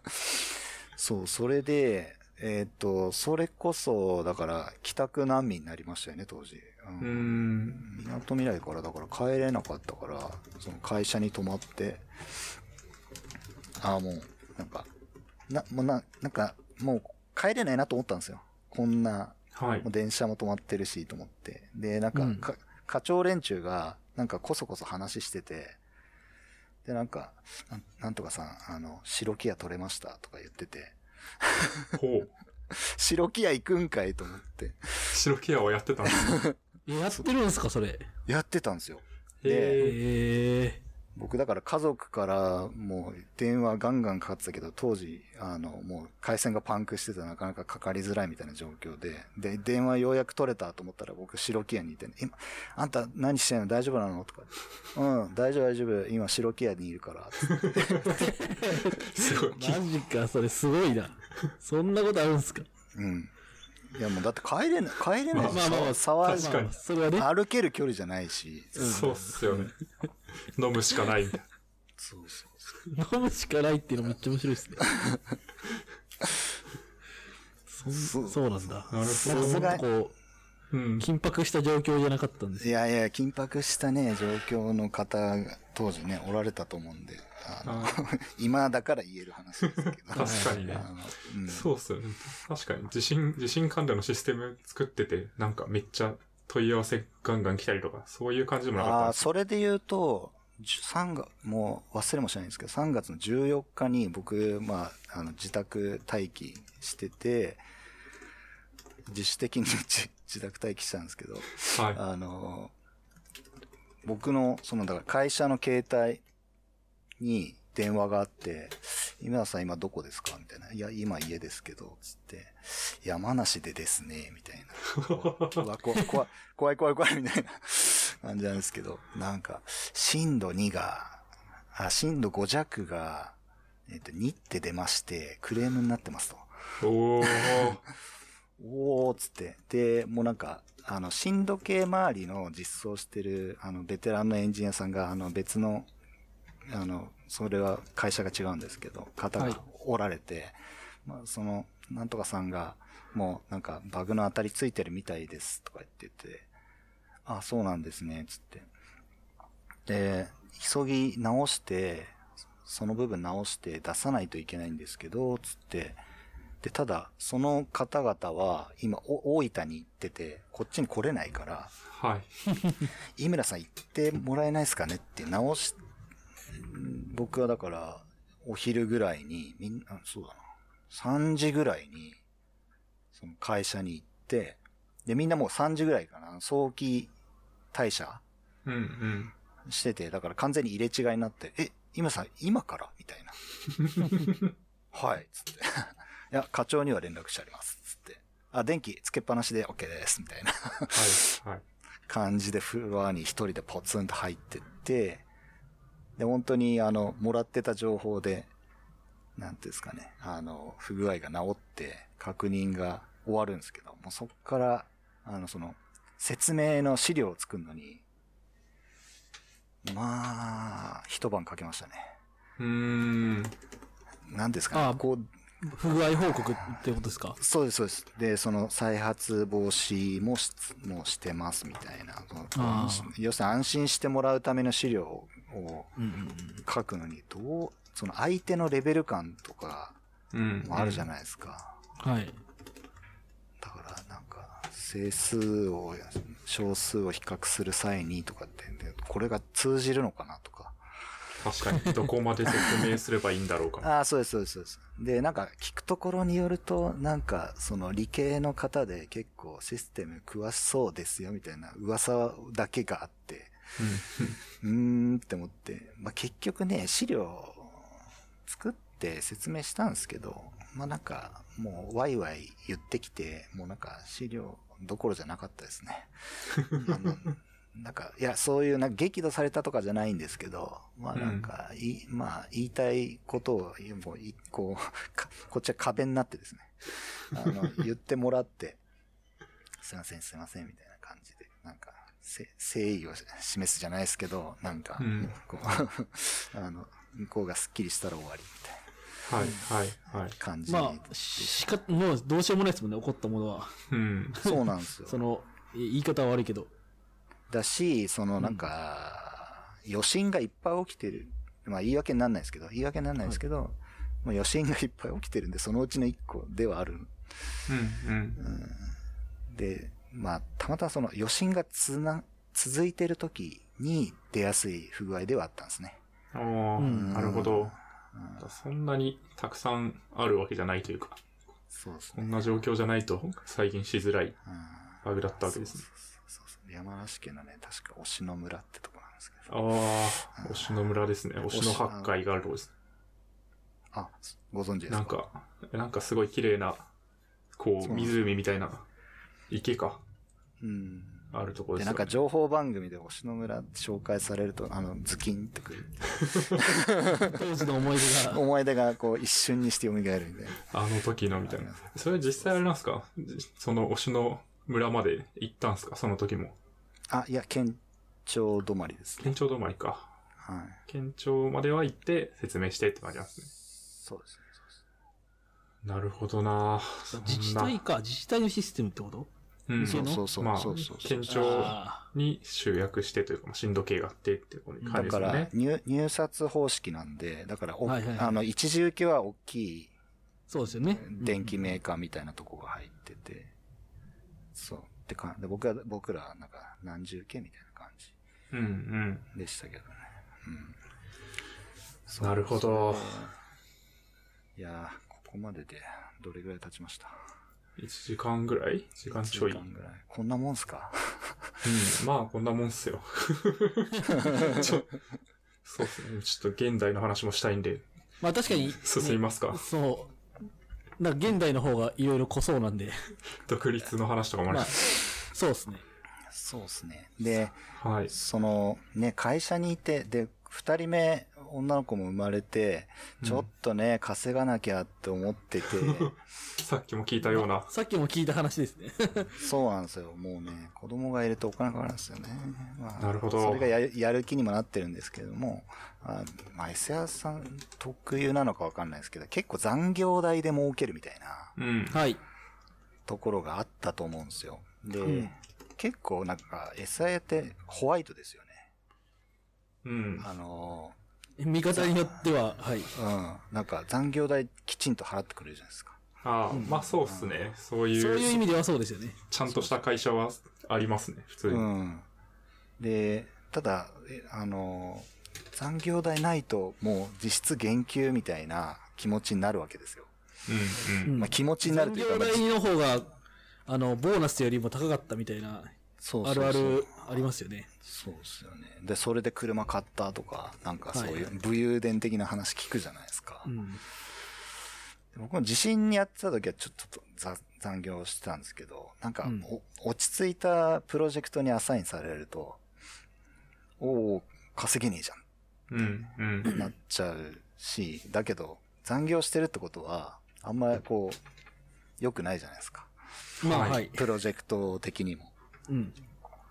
だし、まあ、全、ええー、と思ってて、もっと、もっと働きたいと思って、で、で、当時ね、そのソーシャルゲームが、モバイル向けのソーシャルゲームがすごい、もう、儲かってるらしいぞ、みたいなはい、はい。話があって、なんかね、なんだろう。Facebook 向けの、Facebook のウェブアプリとかありましたよね、当時。ああ、ありましたね。今もまああるんでしょうけど。うん、今もあるんでしょうけど。で、そういうところ行くかって言って、で、一社、で、僕 C シャープメインでやってたんで、あんまないですよね、その、うん。なん。か。で、当時だから PHP とかはちょっと触ってたんですけど、全然実績はなくて、どいや、C シャープだったらわかるんだが、みたいな感じで、ただ一社あったっすよね。ではいはいはい。なんかグループスって会社なんですけど、そう、に入ることになりまして、奥さんには、なんか、心配されましたけどね、だいぶ。何？大丈夫なのかと。大丈夫なのかと。で、キャリアチェンジがって話ですか？それともちっちゃい会社に行くのがって話？あちっちゃい会社なのかどうかわかんないけど。ちっちゃいもそうだし、なんかそんな、ソーシャルゲームなんて誰がしてんのみたいな。まあ当時奥さんはそうやるタイプじゃないんで、うん。いや、僕はだから、これは正直賭けですとうん、う言っん。て、あの、説得しましたね。もうう、うん、まあ確かに。まあね、自治体向けのシステムとか作ってたら、まあ安泰感はありますもんね。だし、そこの SI は、まあ一応ね、一部上場なんで、なんか、福利厚生もしっかりしてて、はい。なんか、ディズニーランド行くのに補助が出たりとか、ああ、はいはいありましたね。あったんですよ。ありました、僕も。あはい。ありましたよね。うん。ディズニーランドど。安く行けないじゃん、みたい給料上がった方がいいな。それは、まあ、だろうみたいな。それはいいじゃん、みたいな。それだけじゃねえだろ、みたいな。そうですね。じゃなんですけど。まあ、で、ソーシャルゲームの開発の会社行って、もう、なんか、初日からもう面食らうというか、すごい若い人ばっかりで、うんはいまあ、スーツはいないのはまあ予想してましたけど、はい。おー、マジか、みたいな。で、やっぱゲーム会社なんで、なんかゲーム偏差値じゃないですけど、そこもすごい聞かれましたね。入ってからですけど、入る前の面接はそんなでもなかったんですけど、ほう。ゲームリテラシーみたいな話ですか？ゲームリテラシー、僕ね、そんなにゲーマーじゃないんですよね。なんで、困りましたね、結構。うーん。うんなるほど。でで、このゲームが面白いから作りたいっていうモチベーションじゃ正直なかったんで、うん。なんか、それもあったし、あと、みんなすごい、もうなんか、残業って感覚じゃなくても、夜遅くまでうん。仕事してるし、その、ゲームに限らないですけど、まあなんか、夜のそのピークタイムって、だいたいね、10時ぐらいとか言われてるじゃないですか。うん。だからみんなもう運営の人はね、張り付いて、へえ来。たぞとか言って一緒にバトルしてみたりとか、なるほど。確かプに。レイしながら、その、とか、その、運用の管理画面見ながらとか、うん。なんか、すカルチャーギャップが本当にすごかったですね。そうっすよね。うん。B2B だと、基本日中に、特に、まあ日本向けのサービスだと、日中に使われて夜は、まあなんか、バッチだけ動くみたいなそうです、そうです、そうです。感じでしょうけど、2C だと、うんじみみんな働いてない時間にやりますもんね。そう、みんなが帰った時間とかがピークだったりするんで、うんうん。うん。結構ね。だけど、楽しかったんですか？それは、おし、それ、えっと、とはいえね、いや、つら、辛いは、辛い9割かな。へえ。うん。結構なんか、僕あの仕事好きなんですよ。あの開発の仕事すごい好きだし。はい。で、実装するのはすごい楽しいんですけど、はい。あー結構、そうっすね、なんか、辛さもあったかな。あったな。へえ、それは、どういう辛さなんですか？忙しさ的な辛さだったり。忙しさだ、いそうっすね。本当に、なんだろう。あの、家が遠いって話したんですけど、はいあの、本当に2時間とかかかるんですよ、片道、六本木。おだかー。ら赤坂行くまで、当時赤坂か。そうっすね。なんで、僕だから日曜日の昼とかに、あの、なんだ、スーツケースじゃないですけど、簡単なキャリーバッグになんか着替えだけ入れて、出社して、で、帰ったの木曜の夜みたいな時ありましたから。やばい。やばいかついっすね。いかつい。なんか、でもね、なんかそういうのを、まあ上の人は見てるんですよね。やっぱりね、そういう、頑張ってるな、みたいな風な感じだったんでしょうね。はい。なんかね、僕はあれなんですよね、なんか、できそうな雰囲気も、持たれることが多くてですね。すごいそん、どういうですか？あの、なんか、井村さんだってできそうですよねって、こうなんか、ベテラン感出ちゃってるんですよね。あ見た見た目に。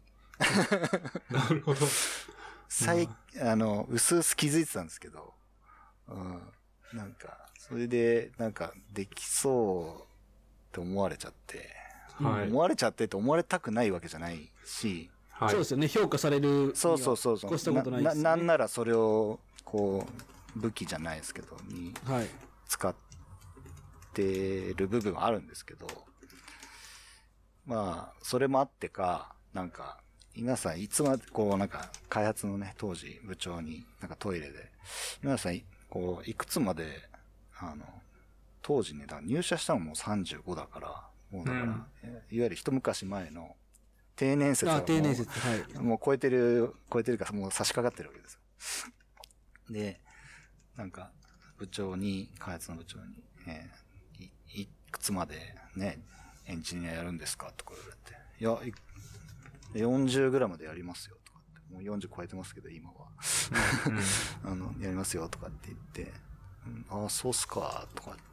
その時は終わったんですけど、後日、そのちゃんと正式に、すいません、エンジニア辞めてくださいって言われて。マネージャーやってくださいって言われなるほど。そこでちょっとジャブを打たれてたってことですか？て。そそうなんですよね。で、やってみるか、つって。でも一気に、もうなんか、すっごいフラットな組織だったんで、はい。まあ、当時の開発の部長もすごいなと思うんですけど、なんか、うんあの、一気にこう60人とか70人のマネージャーになるというですね。うん。へえ。でもね、僕が、すごく、すごいっすね。そう、すごいんですよ。なんか70人のマネージャーって、僕、あんま今まで見たことないんだけどって。そうそうそうそうそう。だからえ、、直下ですか？直下ですね。僕がだから、あの、人事評価してました。70。へえ。それは、すごい。もうちょいなんか間に、はさ、挟みそうですけどね。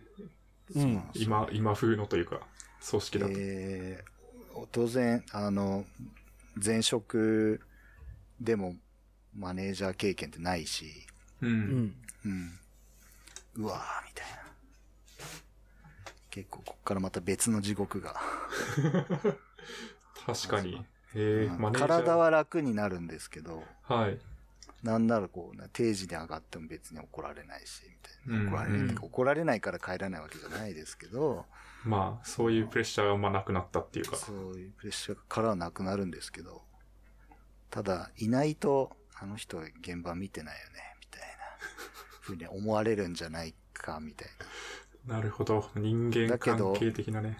そう。だけど手を動かそうにも、なんか今までとこう違う頭を使わなきゃいけないというか、うん。難しいんですよ。なんか、確かに。な、何からしたらいいんだろうみたいなのがあったりとか、あと、採用の面接とかし始めるんですけど、はい。はい。なんか、僕がマネージャーになったタイミングで、ちょっと、あれなんですよ、その、なんていうんですかね、モバイ、モバイルアプリというか、その、ネイティブアプリって当時言ってましたけど、あの、うん。iPhone とか Android 向けのアプリがどんどん、それこそパズドラとかはい。に、えっ、と、シシフトしていかないとねっていう中で、その、グループスがあんまりこう、モバイルから脱却できなくって、みたいな、ちょっと業績が悪くなり始めてて、社内がちょっとギスギスし始めたタイミングで、だけど、採用はめっちゃするんですよ。はい。僕が、僕が入った時は、あの、トータルで多分社員数が120何名とかだったのが、もうだから、400とかになってるわけですよ。へえ。マネージャーになったタイミングで。で、そっからまた200とか増えるんですけど、毎週なんかエンジニアが入ってくるみたいな。うん。それぐらいのペースで。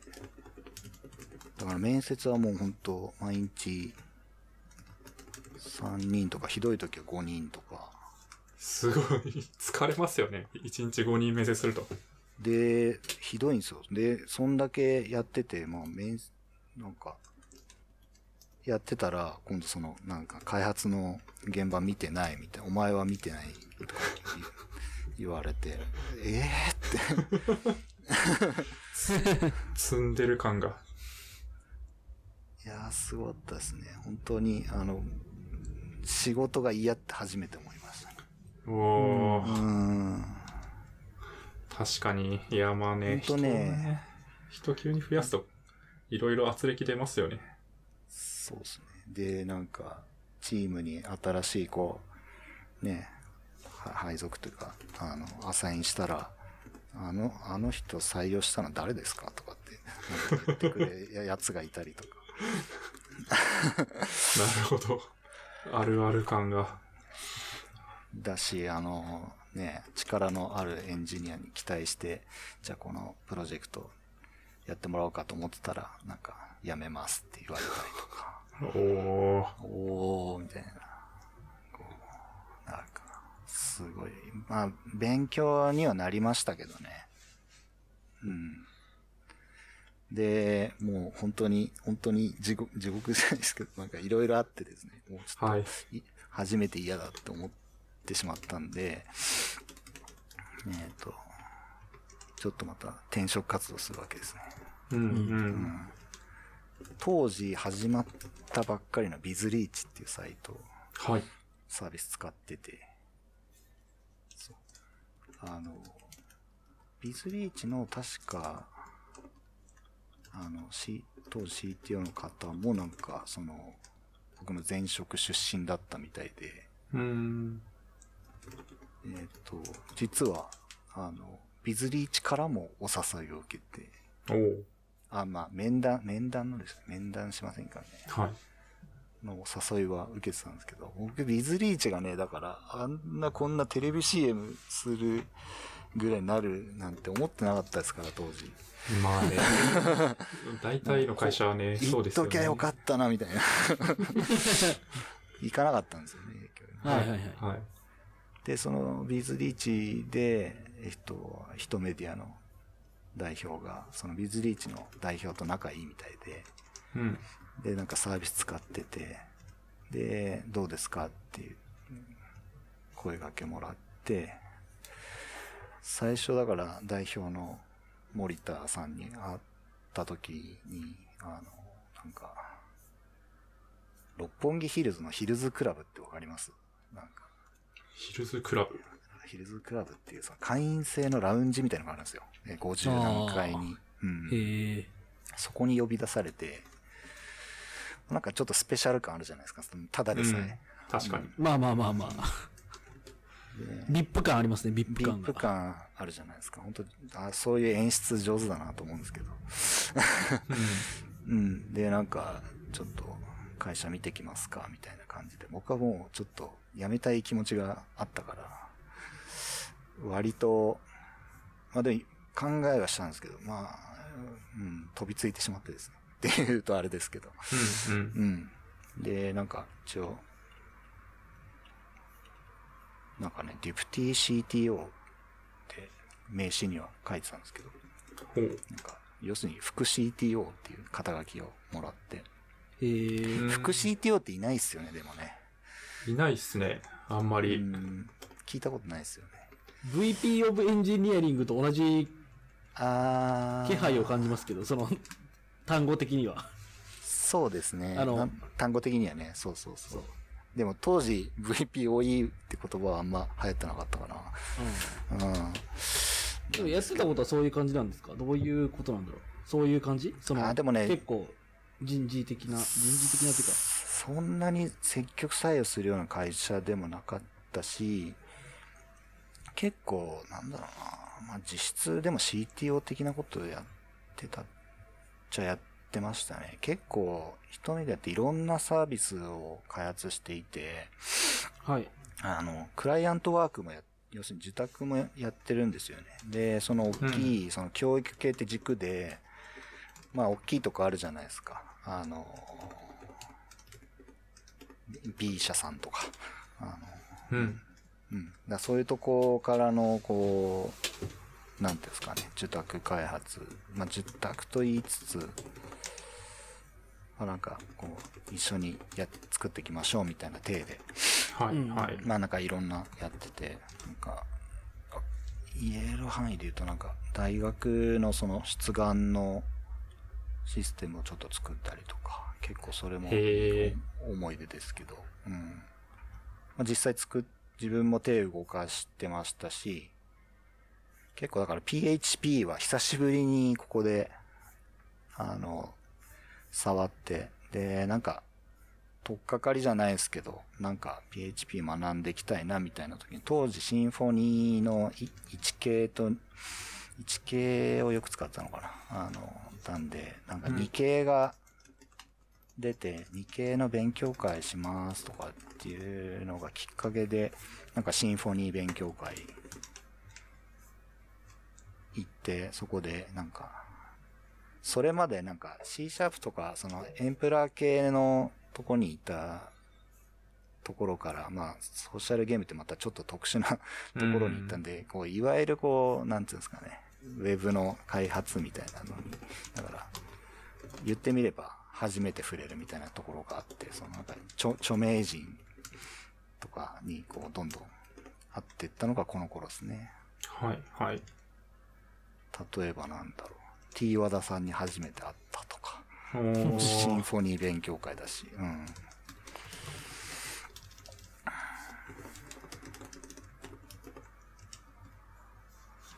なるほど。うん。こう、まあでもそうか。割と開発も、副 CTO ながらガンガンやってた感じなんですか？ガンガンやってましたね。うでん。うん。なんか、その、それこそ、業務委託のエンジニアさんとか一緒に入ってもらってやるじゃないですか。はい。僕が書いたコードが、あの、ダメだみたいな。ってことを、なんか、あの、ぼ僕に直接言うんじゃなくて、あの、CTO にこう告げ口されたりとか。なるほど直接、直接言えばいいのに。そうそうそうそう。なるほどななんかそういう悔しい思いもしながら実装い。はしてましたね。い。いいっすね。まあでも開発に戻れてまた仕事楽しくなったって感じなんですかね。そうですね。なんか、マネ、うん。マネジメントの仕事もあありはしたんですけど、うん。あ、なんだ。クラッシーって会社あるじゃないですか。あの、はいじあの実は立ち上げにちょっと携わってたりとか。うーん。へえ。うん。あの、新平さんとかそうですよね。新平さんとか、そうですね。あのはいはい。そあそこでも Ruby の会社ですよね。そうっす。あの、Ruby で行くってしたのも、どっちかっていうと、そこにもちょっと携わってるというか、なるほど。あ最初の何で作るみたいなところも、ちょっと僕関わってうーん。ましたね。だから、あの、なんか、えっ、と、当時だから、英和さんとか、あ。はいはいはい。英和システムマネジメントにはいおお願いして、Rails で API 書いてくださいってお願いしたりとか、えー。まあ、そういう、あの、はい。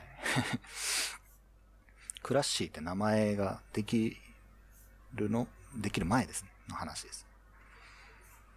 あそこジョイントベンチャーなんですよね。その、ベネッセさんと、えっ、と、ソフトバンクさんああ、本当だ。ジョイントベンチャーなんで、もともと。今代表の加藤さんは確かソフトバンクの方ですね。はい。うん。まあなんかそういう大きいプロジェクトのちょっと、プロジェクトマネージャーみたいなのをやりましたけど、うん。でもそっからは結構開発、結構、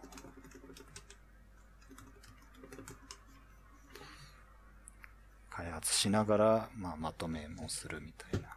うん。プレイングマネージャーですかね。はいみたいな感じでやってきましたね。なるほどっすね。うん。うん。そうか。ここの会社で、インダクターさんとかも一緒だったってことですか？そうです、そうです。インダクターは、そうそう、僕が、僕面接したよね。したと思うんだけど。うん、うん。そうですねそ。うそうそう。そうそうそう。なるほどっすね。うん。う。そうん場所がね、六本木だったんで、なんか、その、開発してるとやっぱり、あの、どうしても納期に回せ、間に合わせなきゃいけないんで、また家遠いかんで、はい。確かに。あの、なんか社長、森田さんに相談したんですよね。なんか、どっかいいとこないですかね？みたいな。どうしたらいいですかね？みたいな。なんか、アダムイブって知ってる？って言われて。それ何ですか？って言ったら、あすぐ近くに、あの、変な、怪しいサウナあるじゃん、みたいな。であ、ありますねって言って、その、そう、あの、ほう。中国大使館の前に、あの、なんだ、韓国系、赤すり系のサウナがあってですね、まあ、仮眠室とかもあるんですよ。えー、これか。すごいサイトが、もう、怪しげですね。怪しげですよね。はい。ただ、その、場所的に、なんかテレビ朝日とかも近いせいか、なんか芸能人も結構行ってるらしくって、うんうん。なんかサウナブームじゃないですか、今。はい、そうですね。今ね、ちょうど。うん。で、なんか、オリラジの藤森が、お藤森さんが、なんか、確かレ、えっ、と、メレンゲの気持ちっていう番組で、ーはい。アダムイブ紹介してて、えー、で、なんか、オロナミン C とポカリセット混ぜた、おオロポっていう、通称オロポっていう飲み物を飲んでますみたい謎な。ああ、の。オロポあったなと思って。これか、本当だ。なんか、芸能人御用達サウナって出てきますね。普通に調べると。オロポ発祥の店。なんかいろんな芸能人に会った気がしますね。うーん六本木だったんで、なんか社長に連れられて行った、あの、バンカラっていうバンド、はいはい。知ってます？なんか、ホリエモンがよく言ってます。ああ、バンカラについて。そうそうそうそう。で、あの、あの、そうですね。生、生バンドでカラオケできるみたいな。堀江さんの歌聞きました。すごい。有名人と会っていくギターかベースか忘れたけど、ギター持ってなんか歌うんですよね。うーん。HY とか歌うんですよね。堀江さんが、堀江さんが。おもろい。面白いですよね。ああ、六本木ってすごいなみたいな。へー、すげえ。じゃあ、そこ、そこに泊まったりしてたわけです。止まってました。あのー、うん。ちょっと、あんまり長く寝てると痛くなる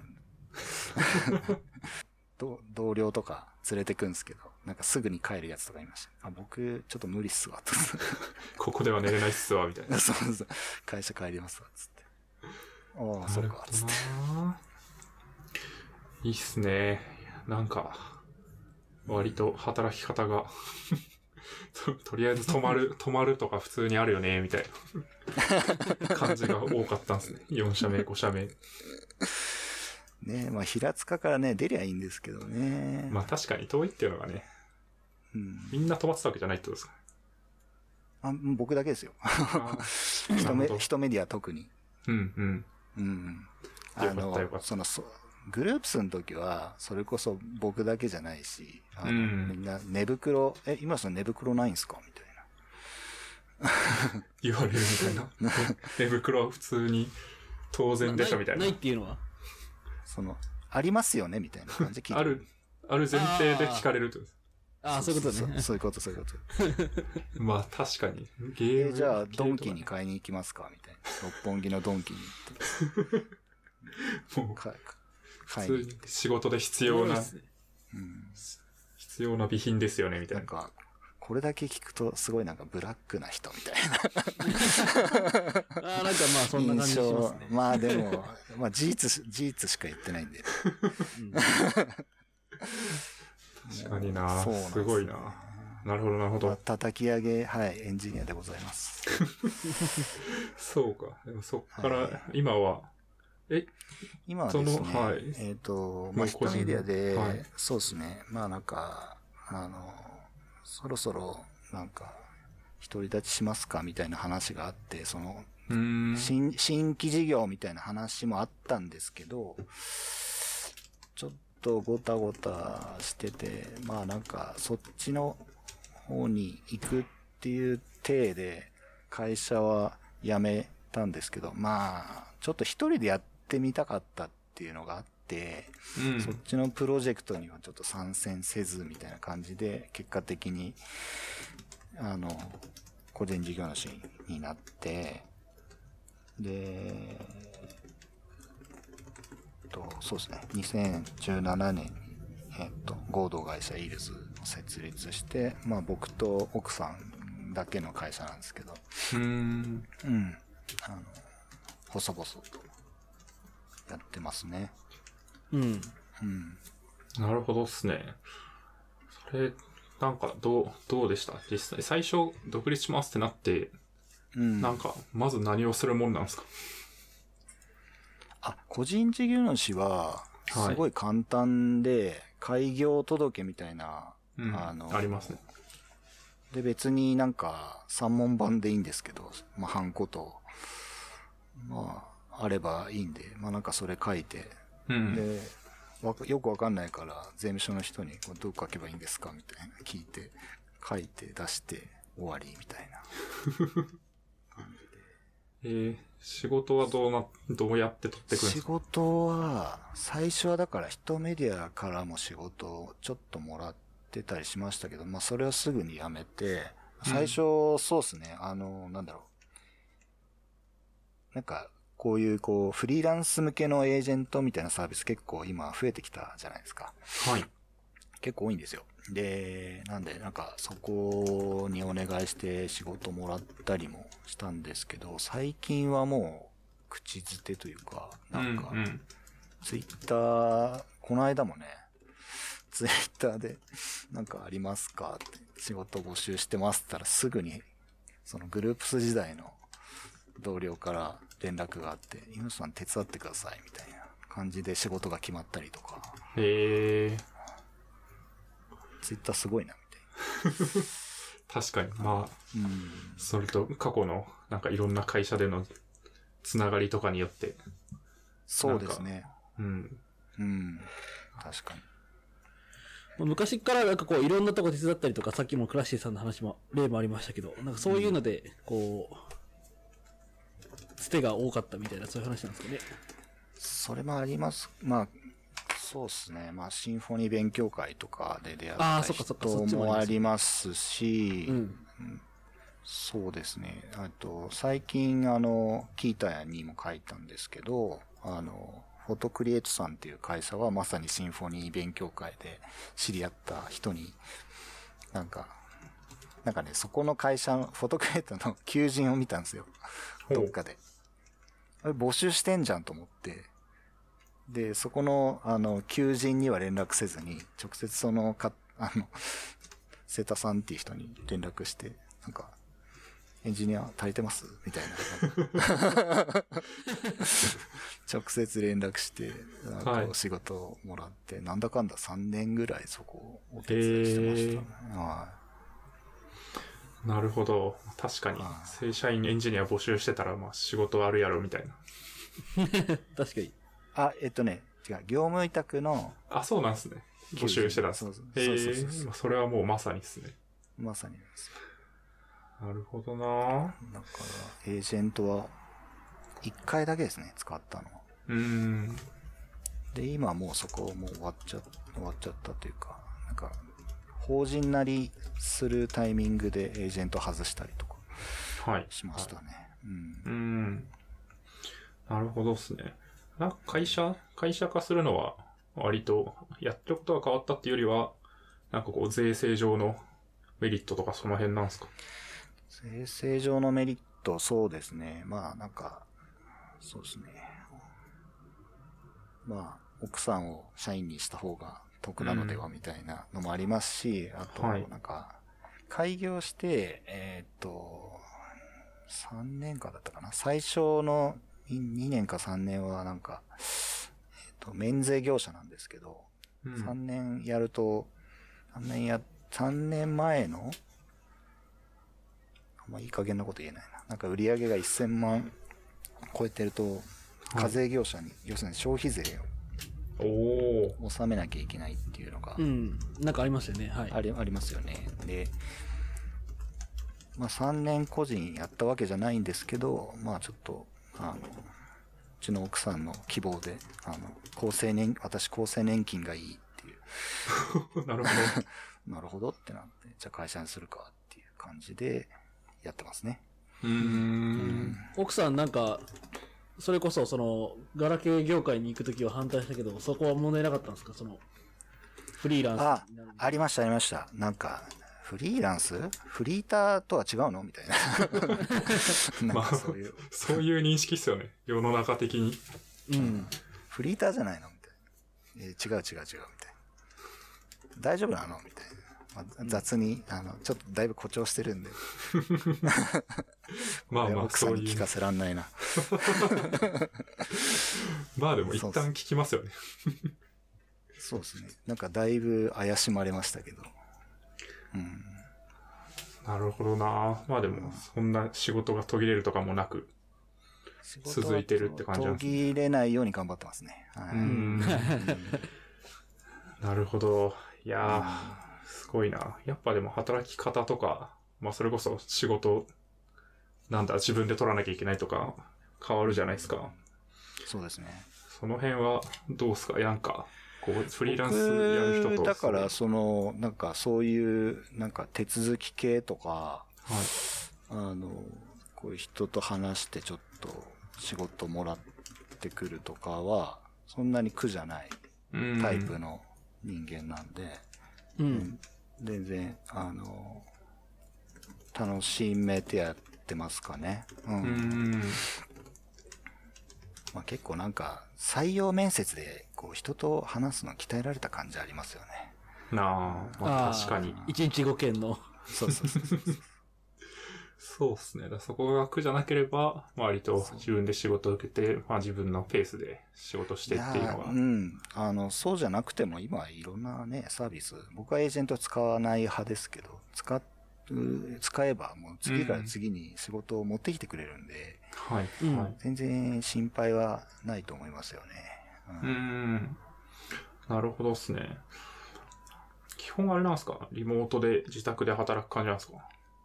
そうですね。今はもうほぼ、まあ、このご時世っていうのもありますけど、その前から結構、そうですね。それこそ、オトクレッツさんは、あの、週1なんか通ってましたけど、うん。だからこの間、あの、歓迎会もだ、 Zoom でやってもらったりとか。それはそれで楽しかったですけどね。まあ、いわゆる Zoom 飲みみたいなはい、はい。やつですけどね。はいなるほどっすね。なんか、そう、人によっては、結構、正社員とか、まあ、コミットすることで、なんだ、まあ、いろんな社員の人と仲良くなって、みたいなん話のメリットも感じる気もするんですけど、なんかこう、孤独感とか感じないですか？孤独感、そうですね。どうだろうな。僕でも雑談したいとき雑談しませんか？とかうーん。言ったりもするのと、あとい、なんだろうな。こう、最近は子供も家にいたりとかするんで、はいなんか話話のネタには尽きないというか、うーん、まあ確かに。ありますけど、まあでも、外出れないの、ちょっと寂しいですよね。まあそうっすね。最近のご時世は確かにまあ。そうですね。そうっすよね。めっちゃ寂しいですね。めっちゃ寂しいですね。じゃあ、ここら辺からちょっと趣味の話していいですか？どうぞどうぞ。そう、僕、その、あの、バスケ、バスケ部だったんですよね、中学校と。あと、高校の時はちょっとやめちゃったんですけど、まあ、バスケ好きで、はい。うん。で、最近は、見るのも好きで、なんか、うん。B リーグとか、その、プロ化されたから、その、なんか盛り上がってますよね。盛り上がっていてですね、そうそうそう。なんか去年だと、えっ、と、まあ、日本代表ですね、暁5って言われてるんですけども、うん。それの、あの、ワールドカップが2019年あったんですけど、それの直前の8月24日の、えっ、と、日本対ドイツ、これは埼玉スーパーアリーナではい。はい。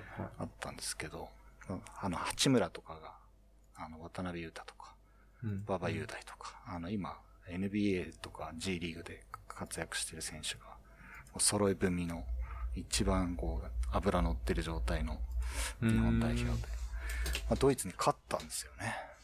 えー、まあドイツって強いんですか？強いですね。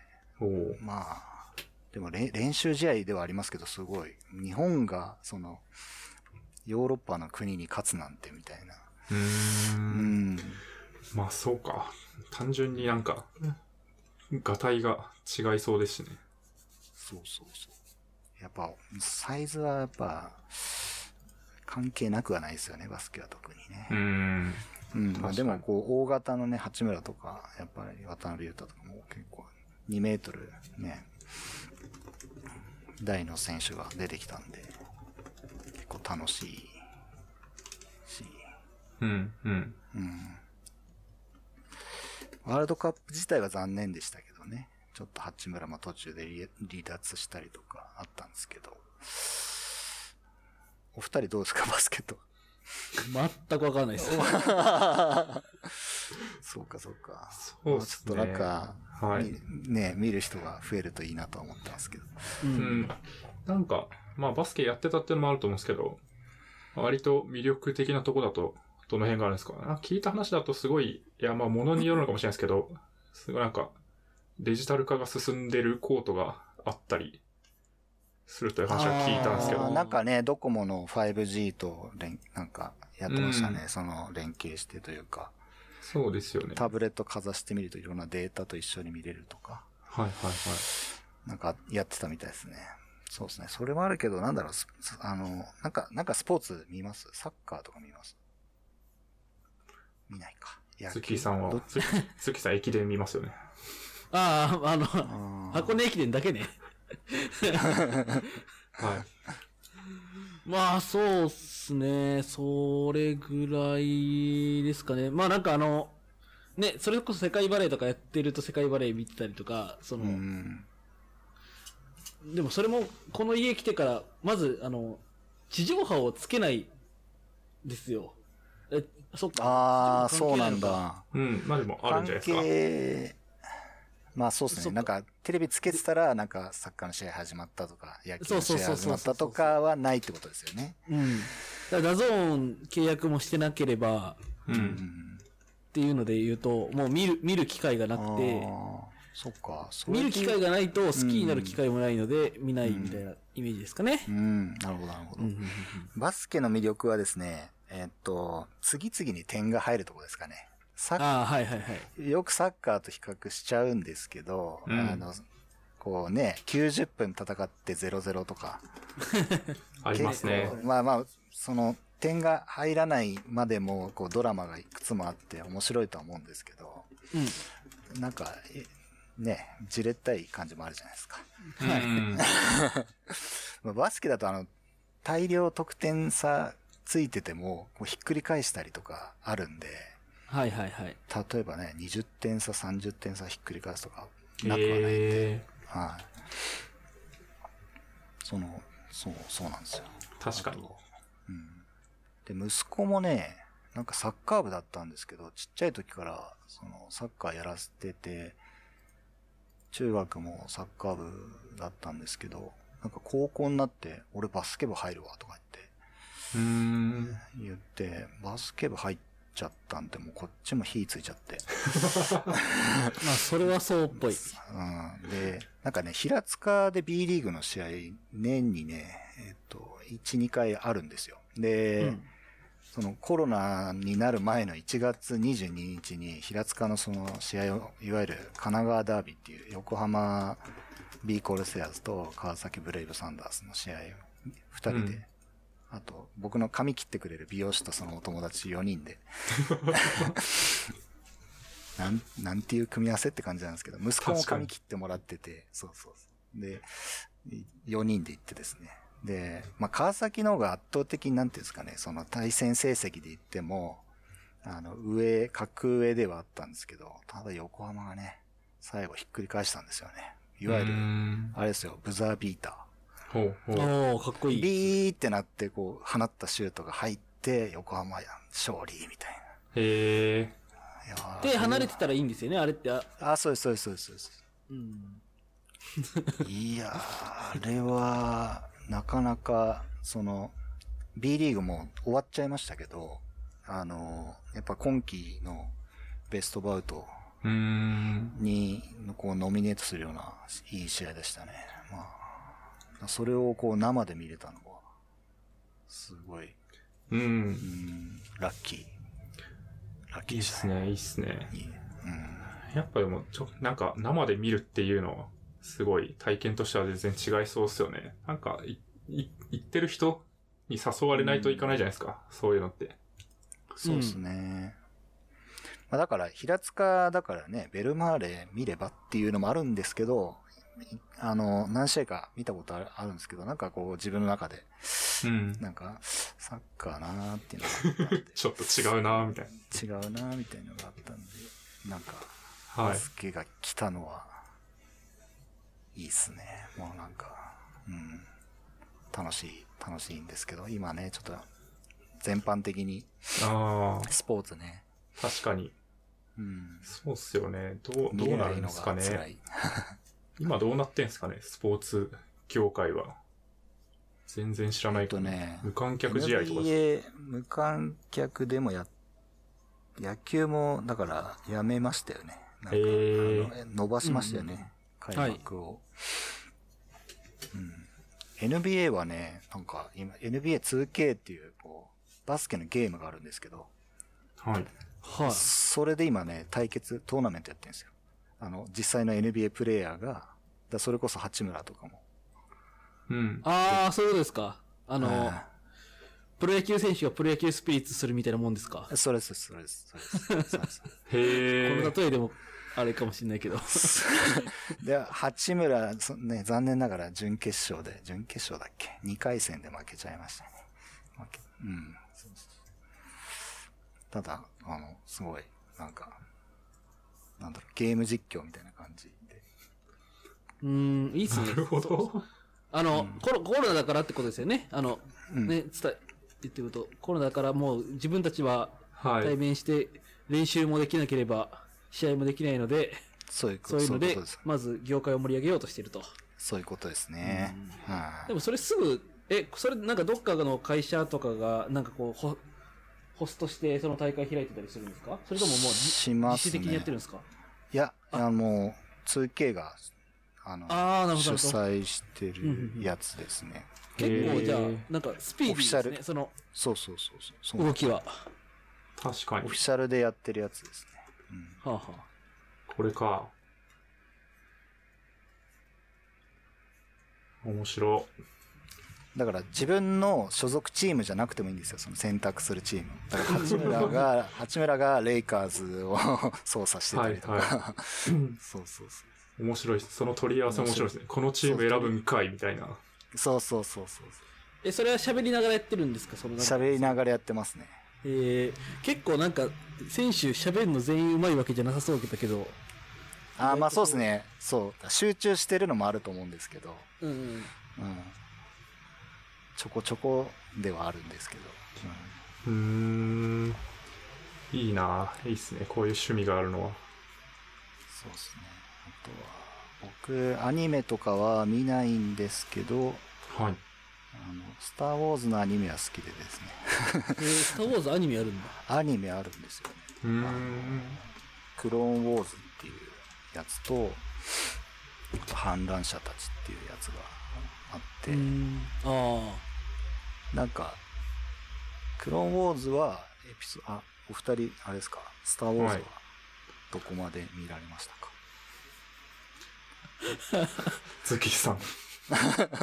いや、いいんですよ、いいんですよ、いいんですよ。あ。いや、僕は、あの、はい。すべて見てない。ああ、そうか。じゃあ、あいや、別に、あの、えけ、ガミさんも見てます？ガミさん 僕は見てないです。ですよね。そうそう。だから僕ら二人とも見てないなと思って。いや、最近で、最近あれですよ、若者のスター・ウォーズ離れが叫ばれて久しいですよ、本いや良くないですね。申し訳ないことに。いやいや、ウケる。いや、ちょっと笑っちゃって、その話聞いたときに、そうですね。これはやばいっつって。これはやばいっって。ジで見てねえんだ。スポーツも見てないし、スター・ウォーズも見てないやばいみたいーなんか、スター・ウォーズ最初に見たとき、なんか画期的だなと思ったのが、な。はい。はい。相手がめっちゃ銃撃ってくんのに、それを刀で弾き返すっていう。なあんかあ、、なるほど。銃使えよみあたいなの。、あの、その、なんていうのかな。演出は、スター・ウォーズ始まりなんですか？その、どうでしょあー僕、僕は、あの、はいちっちゃい頃から、あの、うん五右衛門がそれをやってるんで。五右衛え。門か。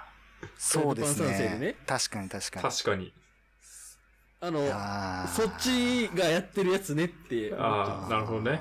ゴエモンリスペクトなのではみたいな。でもそれで言うと、スター・ウォーズは、なんかその時代、ジェダイってあるじゃないですか。はいはいあれもなんか時代劇から来てるよとか。そうですよね結構う黒沢、黒沢明の映画に結構影響を受けたっていうのもあって、こうなんかこうチャンバラの要素っていう感じなんで、うんなるほど、なるほど。うん。ルーツをたどるとそうそう。なんかそれもなんかちょっと、なんていうんですか、日本と結構ね、親和性があるというか、まあそういうのも含めて、結構ファンになってしまったんですけど。確かに。うん。なんか、そう、僕僕らはちょっとね、あの、この年でもちょっとイレギュラーかもしれない。全く見てないというのは。そうそうそう。まあそうっすね。なんか宮川さんもなんか、リビルドの宮川さんも見てないとか言ってませんでしたっあ、なんかい怒られてますよね、N さん。そうっすね。そうなんすよね。いや、なんすかね。いや、まあ、あるあるっすけど、マジどっから見ていいかわかんないんですよね。けあそうなーなんか多いから、その話聞かれますね、確かに。そうですよね。僕は、あの、なんだろう、その、上上映した順番というか、はいはい。あの、はいはいはい。作られた、その、なんだろう、時代的にはエピソード1っていうやつが一番最初なんだけど、あの、作られたのは4番目うん。だったりするんで、ちょっと映像が綺麗なところから始まっちゃうんですよね。はいはい。進化したところから始まっちゃうんで、僕はなんか古い方から見ていった方がいいんじゃないかなっていう。なるほど。ちょっとじゃあ見てみます。本当え、な、何、何で見れるんでしたっけ？あれ、今、何で見れるんだろうえーっと。ね、一番はディズニーデラックスなんですけど、ああ、あそっか、ディズニーデラックスで全部見れるんだ。で、そう、ディズニーデラックスおすすめなのは、あの、スターウォーズだけじゃなくて、あの、マーベルの作品もあ。ああ、見れるんでそう、マーベえあれル。って、はい僕ちょっとチラッとだけ、実際分かってないんですけど、なんか、はい。なんだっけ、エンドゲームとかあの辺とかも見れるんですか？見れると思う。おー、なるほど。あれ？いい加減なこと言っちゃいけない、うん。ええいいっす。あの、まあ、そっか。じゃあ、それ見れるのは確かにいいっすね。マーベルの作品見れたと思いますよ。どうなんだろう。うん。見れ、わかんねえ。そう、マーベルもね、結構言われるんですよね。マーベル見てないのかいみたいなああ、。そっか。あガミさん、マーベルも見てないですよね。え僕はもう全然見ないっすね。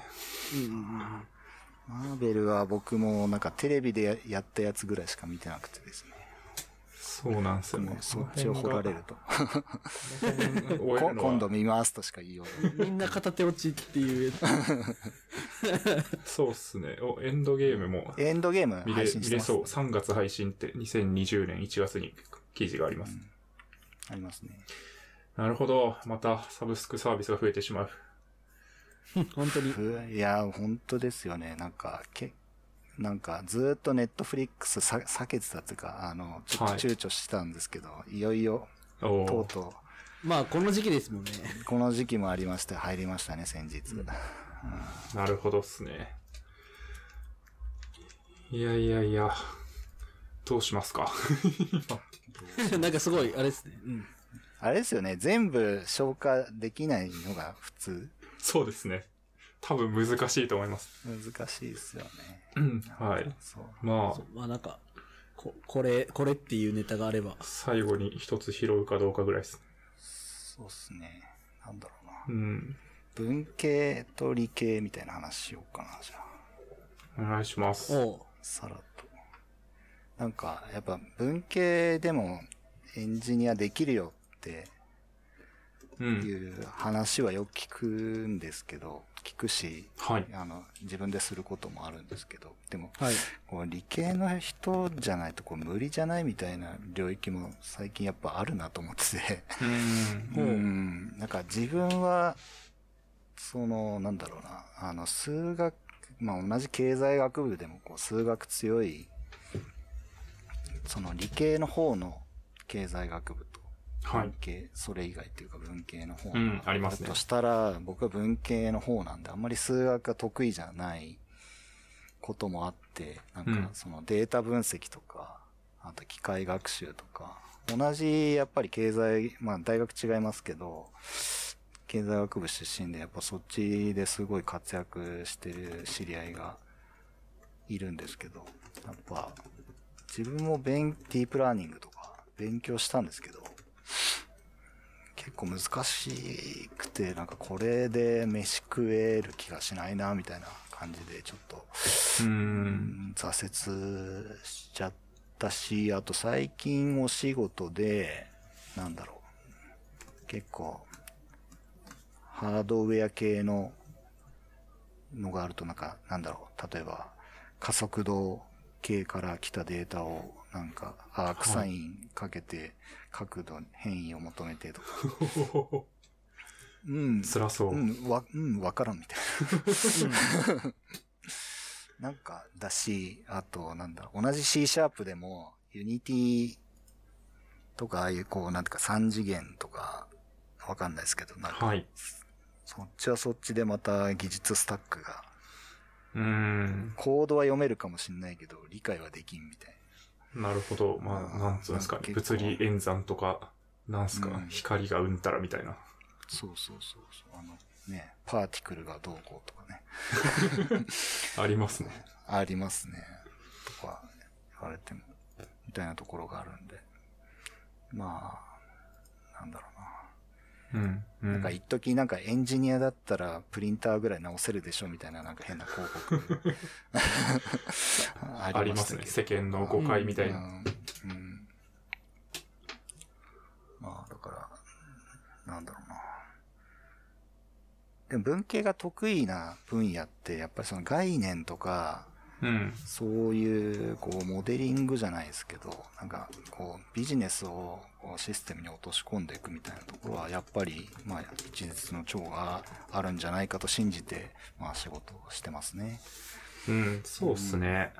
うん。なんか、あるような気はしますね。割と、まあ、富士通で SE 採用とかで普通に文系とかバンバン取ってましたけど、うん。別に、まあ、SE がエンジニアかは怪しいですが、うんなんかね、その辺の領域だと別に文系で、まあ、ある程度話せてとか、なんとなく事業とかビジネスに興味があってみたいな人の方が活躍しやすかったりする部分もあったような気がしますね。うん。オブジェクト思考とか、その、まあ、はたまた、うん。なんでしょう。DDD とか、クリーンアーキテクチャとか、まあそういう設計の話とかは文系の人好きなんじゃないかなっていう、うん。そういうなんか構造を作っていくみたいなところは。そうっすね。まあでもうん、むずいっすよね。なんか、理系、文系っていう区分もなんか、そんなに感じないというか、ここまで来ると、確かにね結局、まあ数学が好きかどうかっていうのはすごいあると思うんですけど、うんなんかああ、そうですね。そうう、んそれ以外は、めっちゃ、めっちゃなんか数理的な素養があるのに、事業的な目線もある人とかもいるじゃないですか。うんやべえな、こいつみたいな。いや、だから、うちの息子が言ったんですけど、うちの息子もご多忙に漏れず文系のはい。人間なんですけど、なんか、文系は理系の広報互換だからな、とか言って。何それ、何それ、そのパワーワード何それみたいな。いや、もう確かに、いやなんか、大学とかでも文系が利転する、理系に転身するのはあんまできないけど、理系が文系に行くのはいけるみたいな、うんあるじゃないですか。そういうのを見てると、なんか、文系、僕も文系なんですけど、うんちょっとね、感じるものありますよね。感じるものありますね。理系強えなみたいなところありますけど。いや、な、なんていうのかな。うん。まあ、学生時代、だ一回そこを通ったか通ってないかだけだと思ってますけどね。うん。うんまあね、いやそう、ラベリング的にはそうで、ただまあ、なん、なんつうんですかね。結局、ラベルとしての理系文系と、なんかセンスとしての理系文系が多分あって、文系ラベルの人でも、まあ理系センスがある人はいると思うんですけど、理系センスがない人はどこまでできるのかみたいなのはまああるような気がします。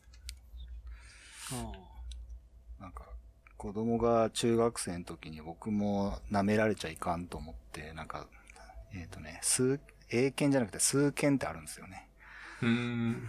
あれの3級は取りましたけど、3級はね、はい。あれです。中学校まで。中3までのやつなんですけど、なるほど取。りましたけど、その次の、なんだっけな、準2級もね、テキストは買ったんですけど、はい。急に難しくなるんですよね。えー、と、普通にあれなんですか学校教育が分かればいけるような内容なんですか？あ、3級ですか？とか、まあ、準2級ぐらい。ええまあひ、まあなんかその人の普通 次第確かに。なんでしょうけど、はい。分野あれとしては。こんなん習いましたっけっていう。なるほど。急に、なんか3級まで本当になんか、はい。まあみんな言うじゃないですか、なんかこう、中学校まではできたんだけどね、みたい そうっすね。な。あの壁あるよなって思うんですよね。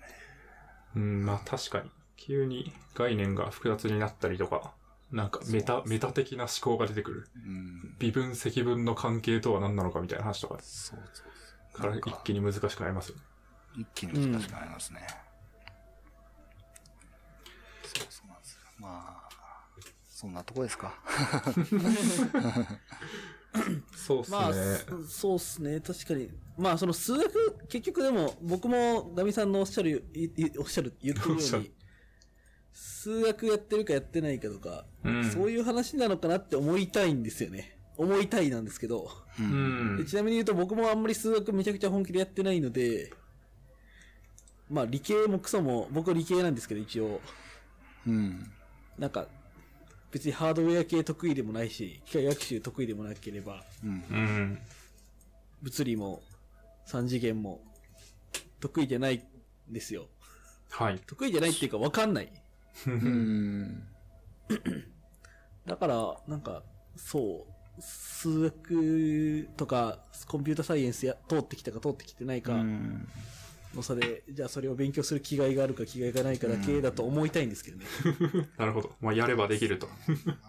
そうですね。まあ、ややれることをやっていくしかないっていうのはありつつ、はい。まあなんか、なんだろう、可能性は広げていきたいなとはそうですね。思いますうんが、みたいな。そうっすね。なんか、頑張ってもできない領域があるような気もなんとなくするみたいなね、うん。気もありますよね。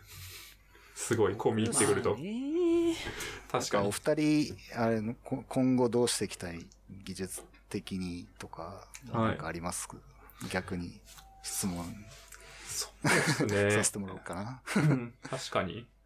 まあでも、僕はもはやなんかエンジニアという枠に外れてきたので、まあキャリア的にもそうだし、思考的にも。どっちかっていうと、まあまさにもっともっと文系側に寄せるというか、文系側って言ったらあれですけど、なんかエンジニアリングを、エンジニアの領域からもっと広げていくみたいなうん。うん。ことをしたいと思ってるんで、どっちかっていうと、スキルで言うともっと分かりやすく何かを伝えるとか、それこそ全くリテラシーがない人に対して、どうやってそれを伝えていくのかみたいな話をちゃんとできるようになりたいですけどね。うん。うん、ツッキーさんどうですか？まあ僕は、ね、あの、どっち、どちらかというと事業、事業とかに対してどうエンジニアリングで解決していくかっていうのを推し進めて意思決定できる人になるっていうのが、まあ、今直近のうん、あれなんで、まあそこをやっていくう。うんん、うん。んですけど、まあな、なんか結構だから CTO とかされてる、その、た経験？うん。的に言うと、まあなんか、そういう感じで、いろいろこう、立ち上げとか、うん技術的な立ち上げとか、なんか、っうん。ていう方向性なのかな、みたいな風に思いながら聞いてたりした部分はありました。ああ、そうっすね。なんか、最近、なんか、こう、事業、なんかサービス作ったりしないんですかって聞かれることがあるんですけど、なんか、はいえっ、と、僕結構、なんだろうな、あの、受託開発結構好きというか、いろんな会社に関われるっていう方が嬉しい。気持ちがあって、まあなんでしょうね。なんか自分の親父がその 税理士だったのが関係してるかわかんないですけど、税理士もなんか一緒かなと思ってて、いろんな顧問先があって、なんかこう、いろんなクライアントをこう、見ていく、まあタイプの人もいれば、まあか企業に、特定の企業に入っていく人もいると思うんですけど、僕は結構、えっ、と、いろんな会社に関われる方が嬉しい。うん。いろんなフェーズありますし、まあ、フォトゲーツさんだと、まあ、なんかレガシーのシステムがあって、こう、あとそれをこう、モダンにしたいとか、いい感じにしたいみたいなフェーズでリニューアルとかに携わったんですけど、そういうことも好きだし、興味あるし、えっ、と、なんだろう、あの、本当に01で、あの、なんか今ものづくりししてるんですけど、なんかそれもまた楽しいし、若い人とこう一緒になって、こう、なんていうんですかね、あの、ああでもない、こうでもないって言って。議論して、ね、作っていくのもすごい楽しいし。だから、なんなんか前、結構前はなんかその質問辛かったんですよ。なんかさ、サービス作れないな、俺、みたいな。確かに、まあ気持ちになス作るのが偉いみたいな 空気感がなんとなくあるなんか、んですよね。なんとなく、なんかそういうのを感じてたんですけど、最、あの、本当にここ最近割り割り切って、いや、受託好きなんですよねっていうようにしてこって、うん。あの思うように、いいねうん、してます。うん いろあの、メリットもそう感じてるんで、そうですね。いろんな会社さんから、なので、あの、お仕事お待ちしております。いいっすね。まとまったところで、こんな感じにしますか。はい。そうですね。は。はいい。そうっすねもう、もう1時近いじゃないですか。そうっすね。1時ぐらいまでにしましょうかっ2時て言ってたけど、間半ぐらいになってる。2時間ちょいぐらい。そうっすね。はい。すいませんね。なんかいえいえいいえいえとんでもないです。多分。念願、念願叶ったし、また、あの、はい。スター・ウォーズをお二人が見たあたりでもいただいて、ちょっと頑張るか。ディズニーデラックスまず入りますね。入りましょう、入りましょはい。じゃあ、締めましょう。じゃあ、ズッキーさん、お願いします。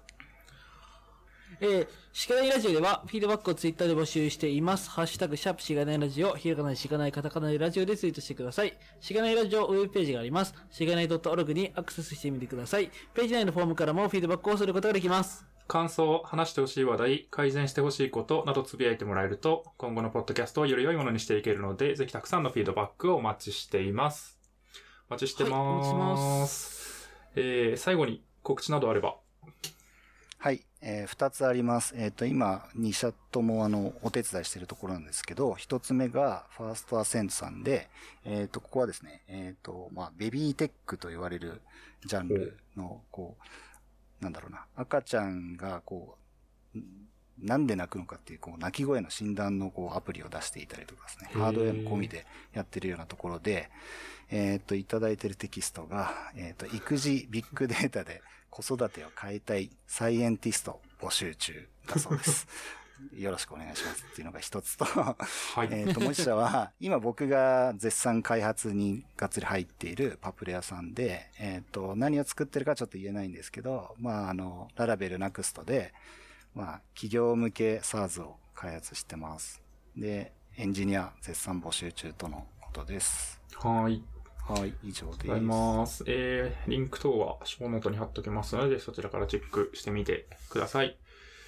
割とね、昨今の情勢もあって、なんか採用絞ってるところもあるような気もするんですけど、うんうん、やっぱね、こうやって採用している会社さん、普通にあっていいっすね。エンジニアちょっと有利感ありますよね。確かにね、なんかこう、なんか解雇になったりとか、そういう暗いニュースも、うーん。まあありますからね。確かに確かに。はい。興味ある方は、ぜひ、チェックしてみてください。なんか詳しい話聞きたいとかあったら、井村さんに連絡しても大丈夫な感じなんですか？全然大丈夫です。はい。了解です。じゃあお願いします。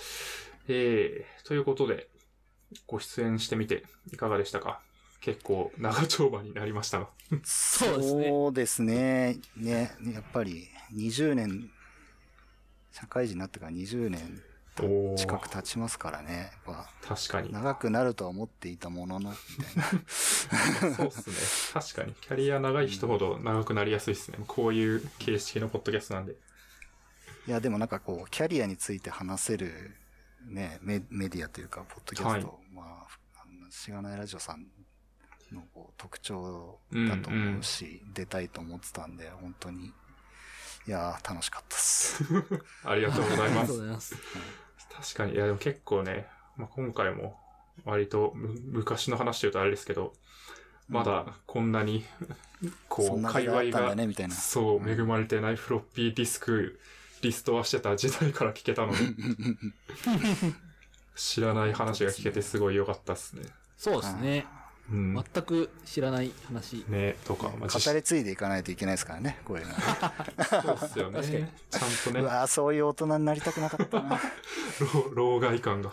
老害感出ちゃいましたね。いや、まあまあでも過去のね、こう、成果の上に今乗って、生産性高く仕事してるわけですからね。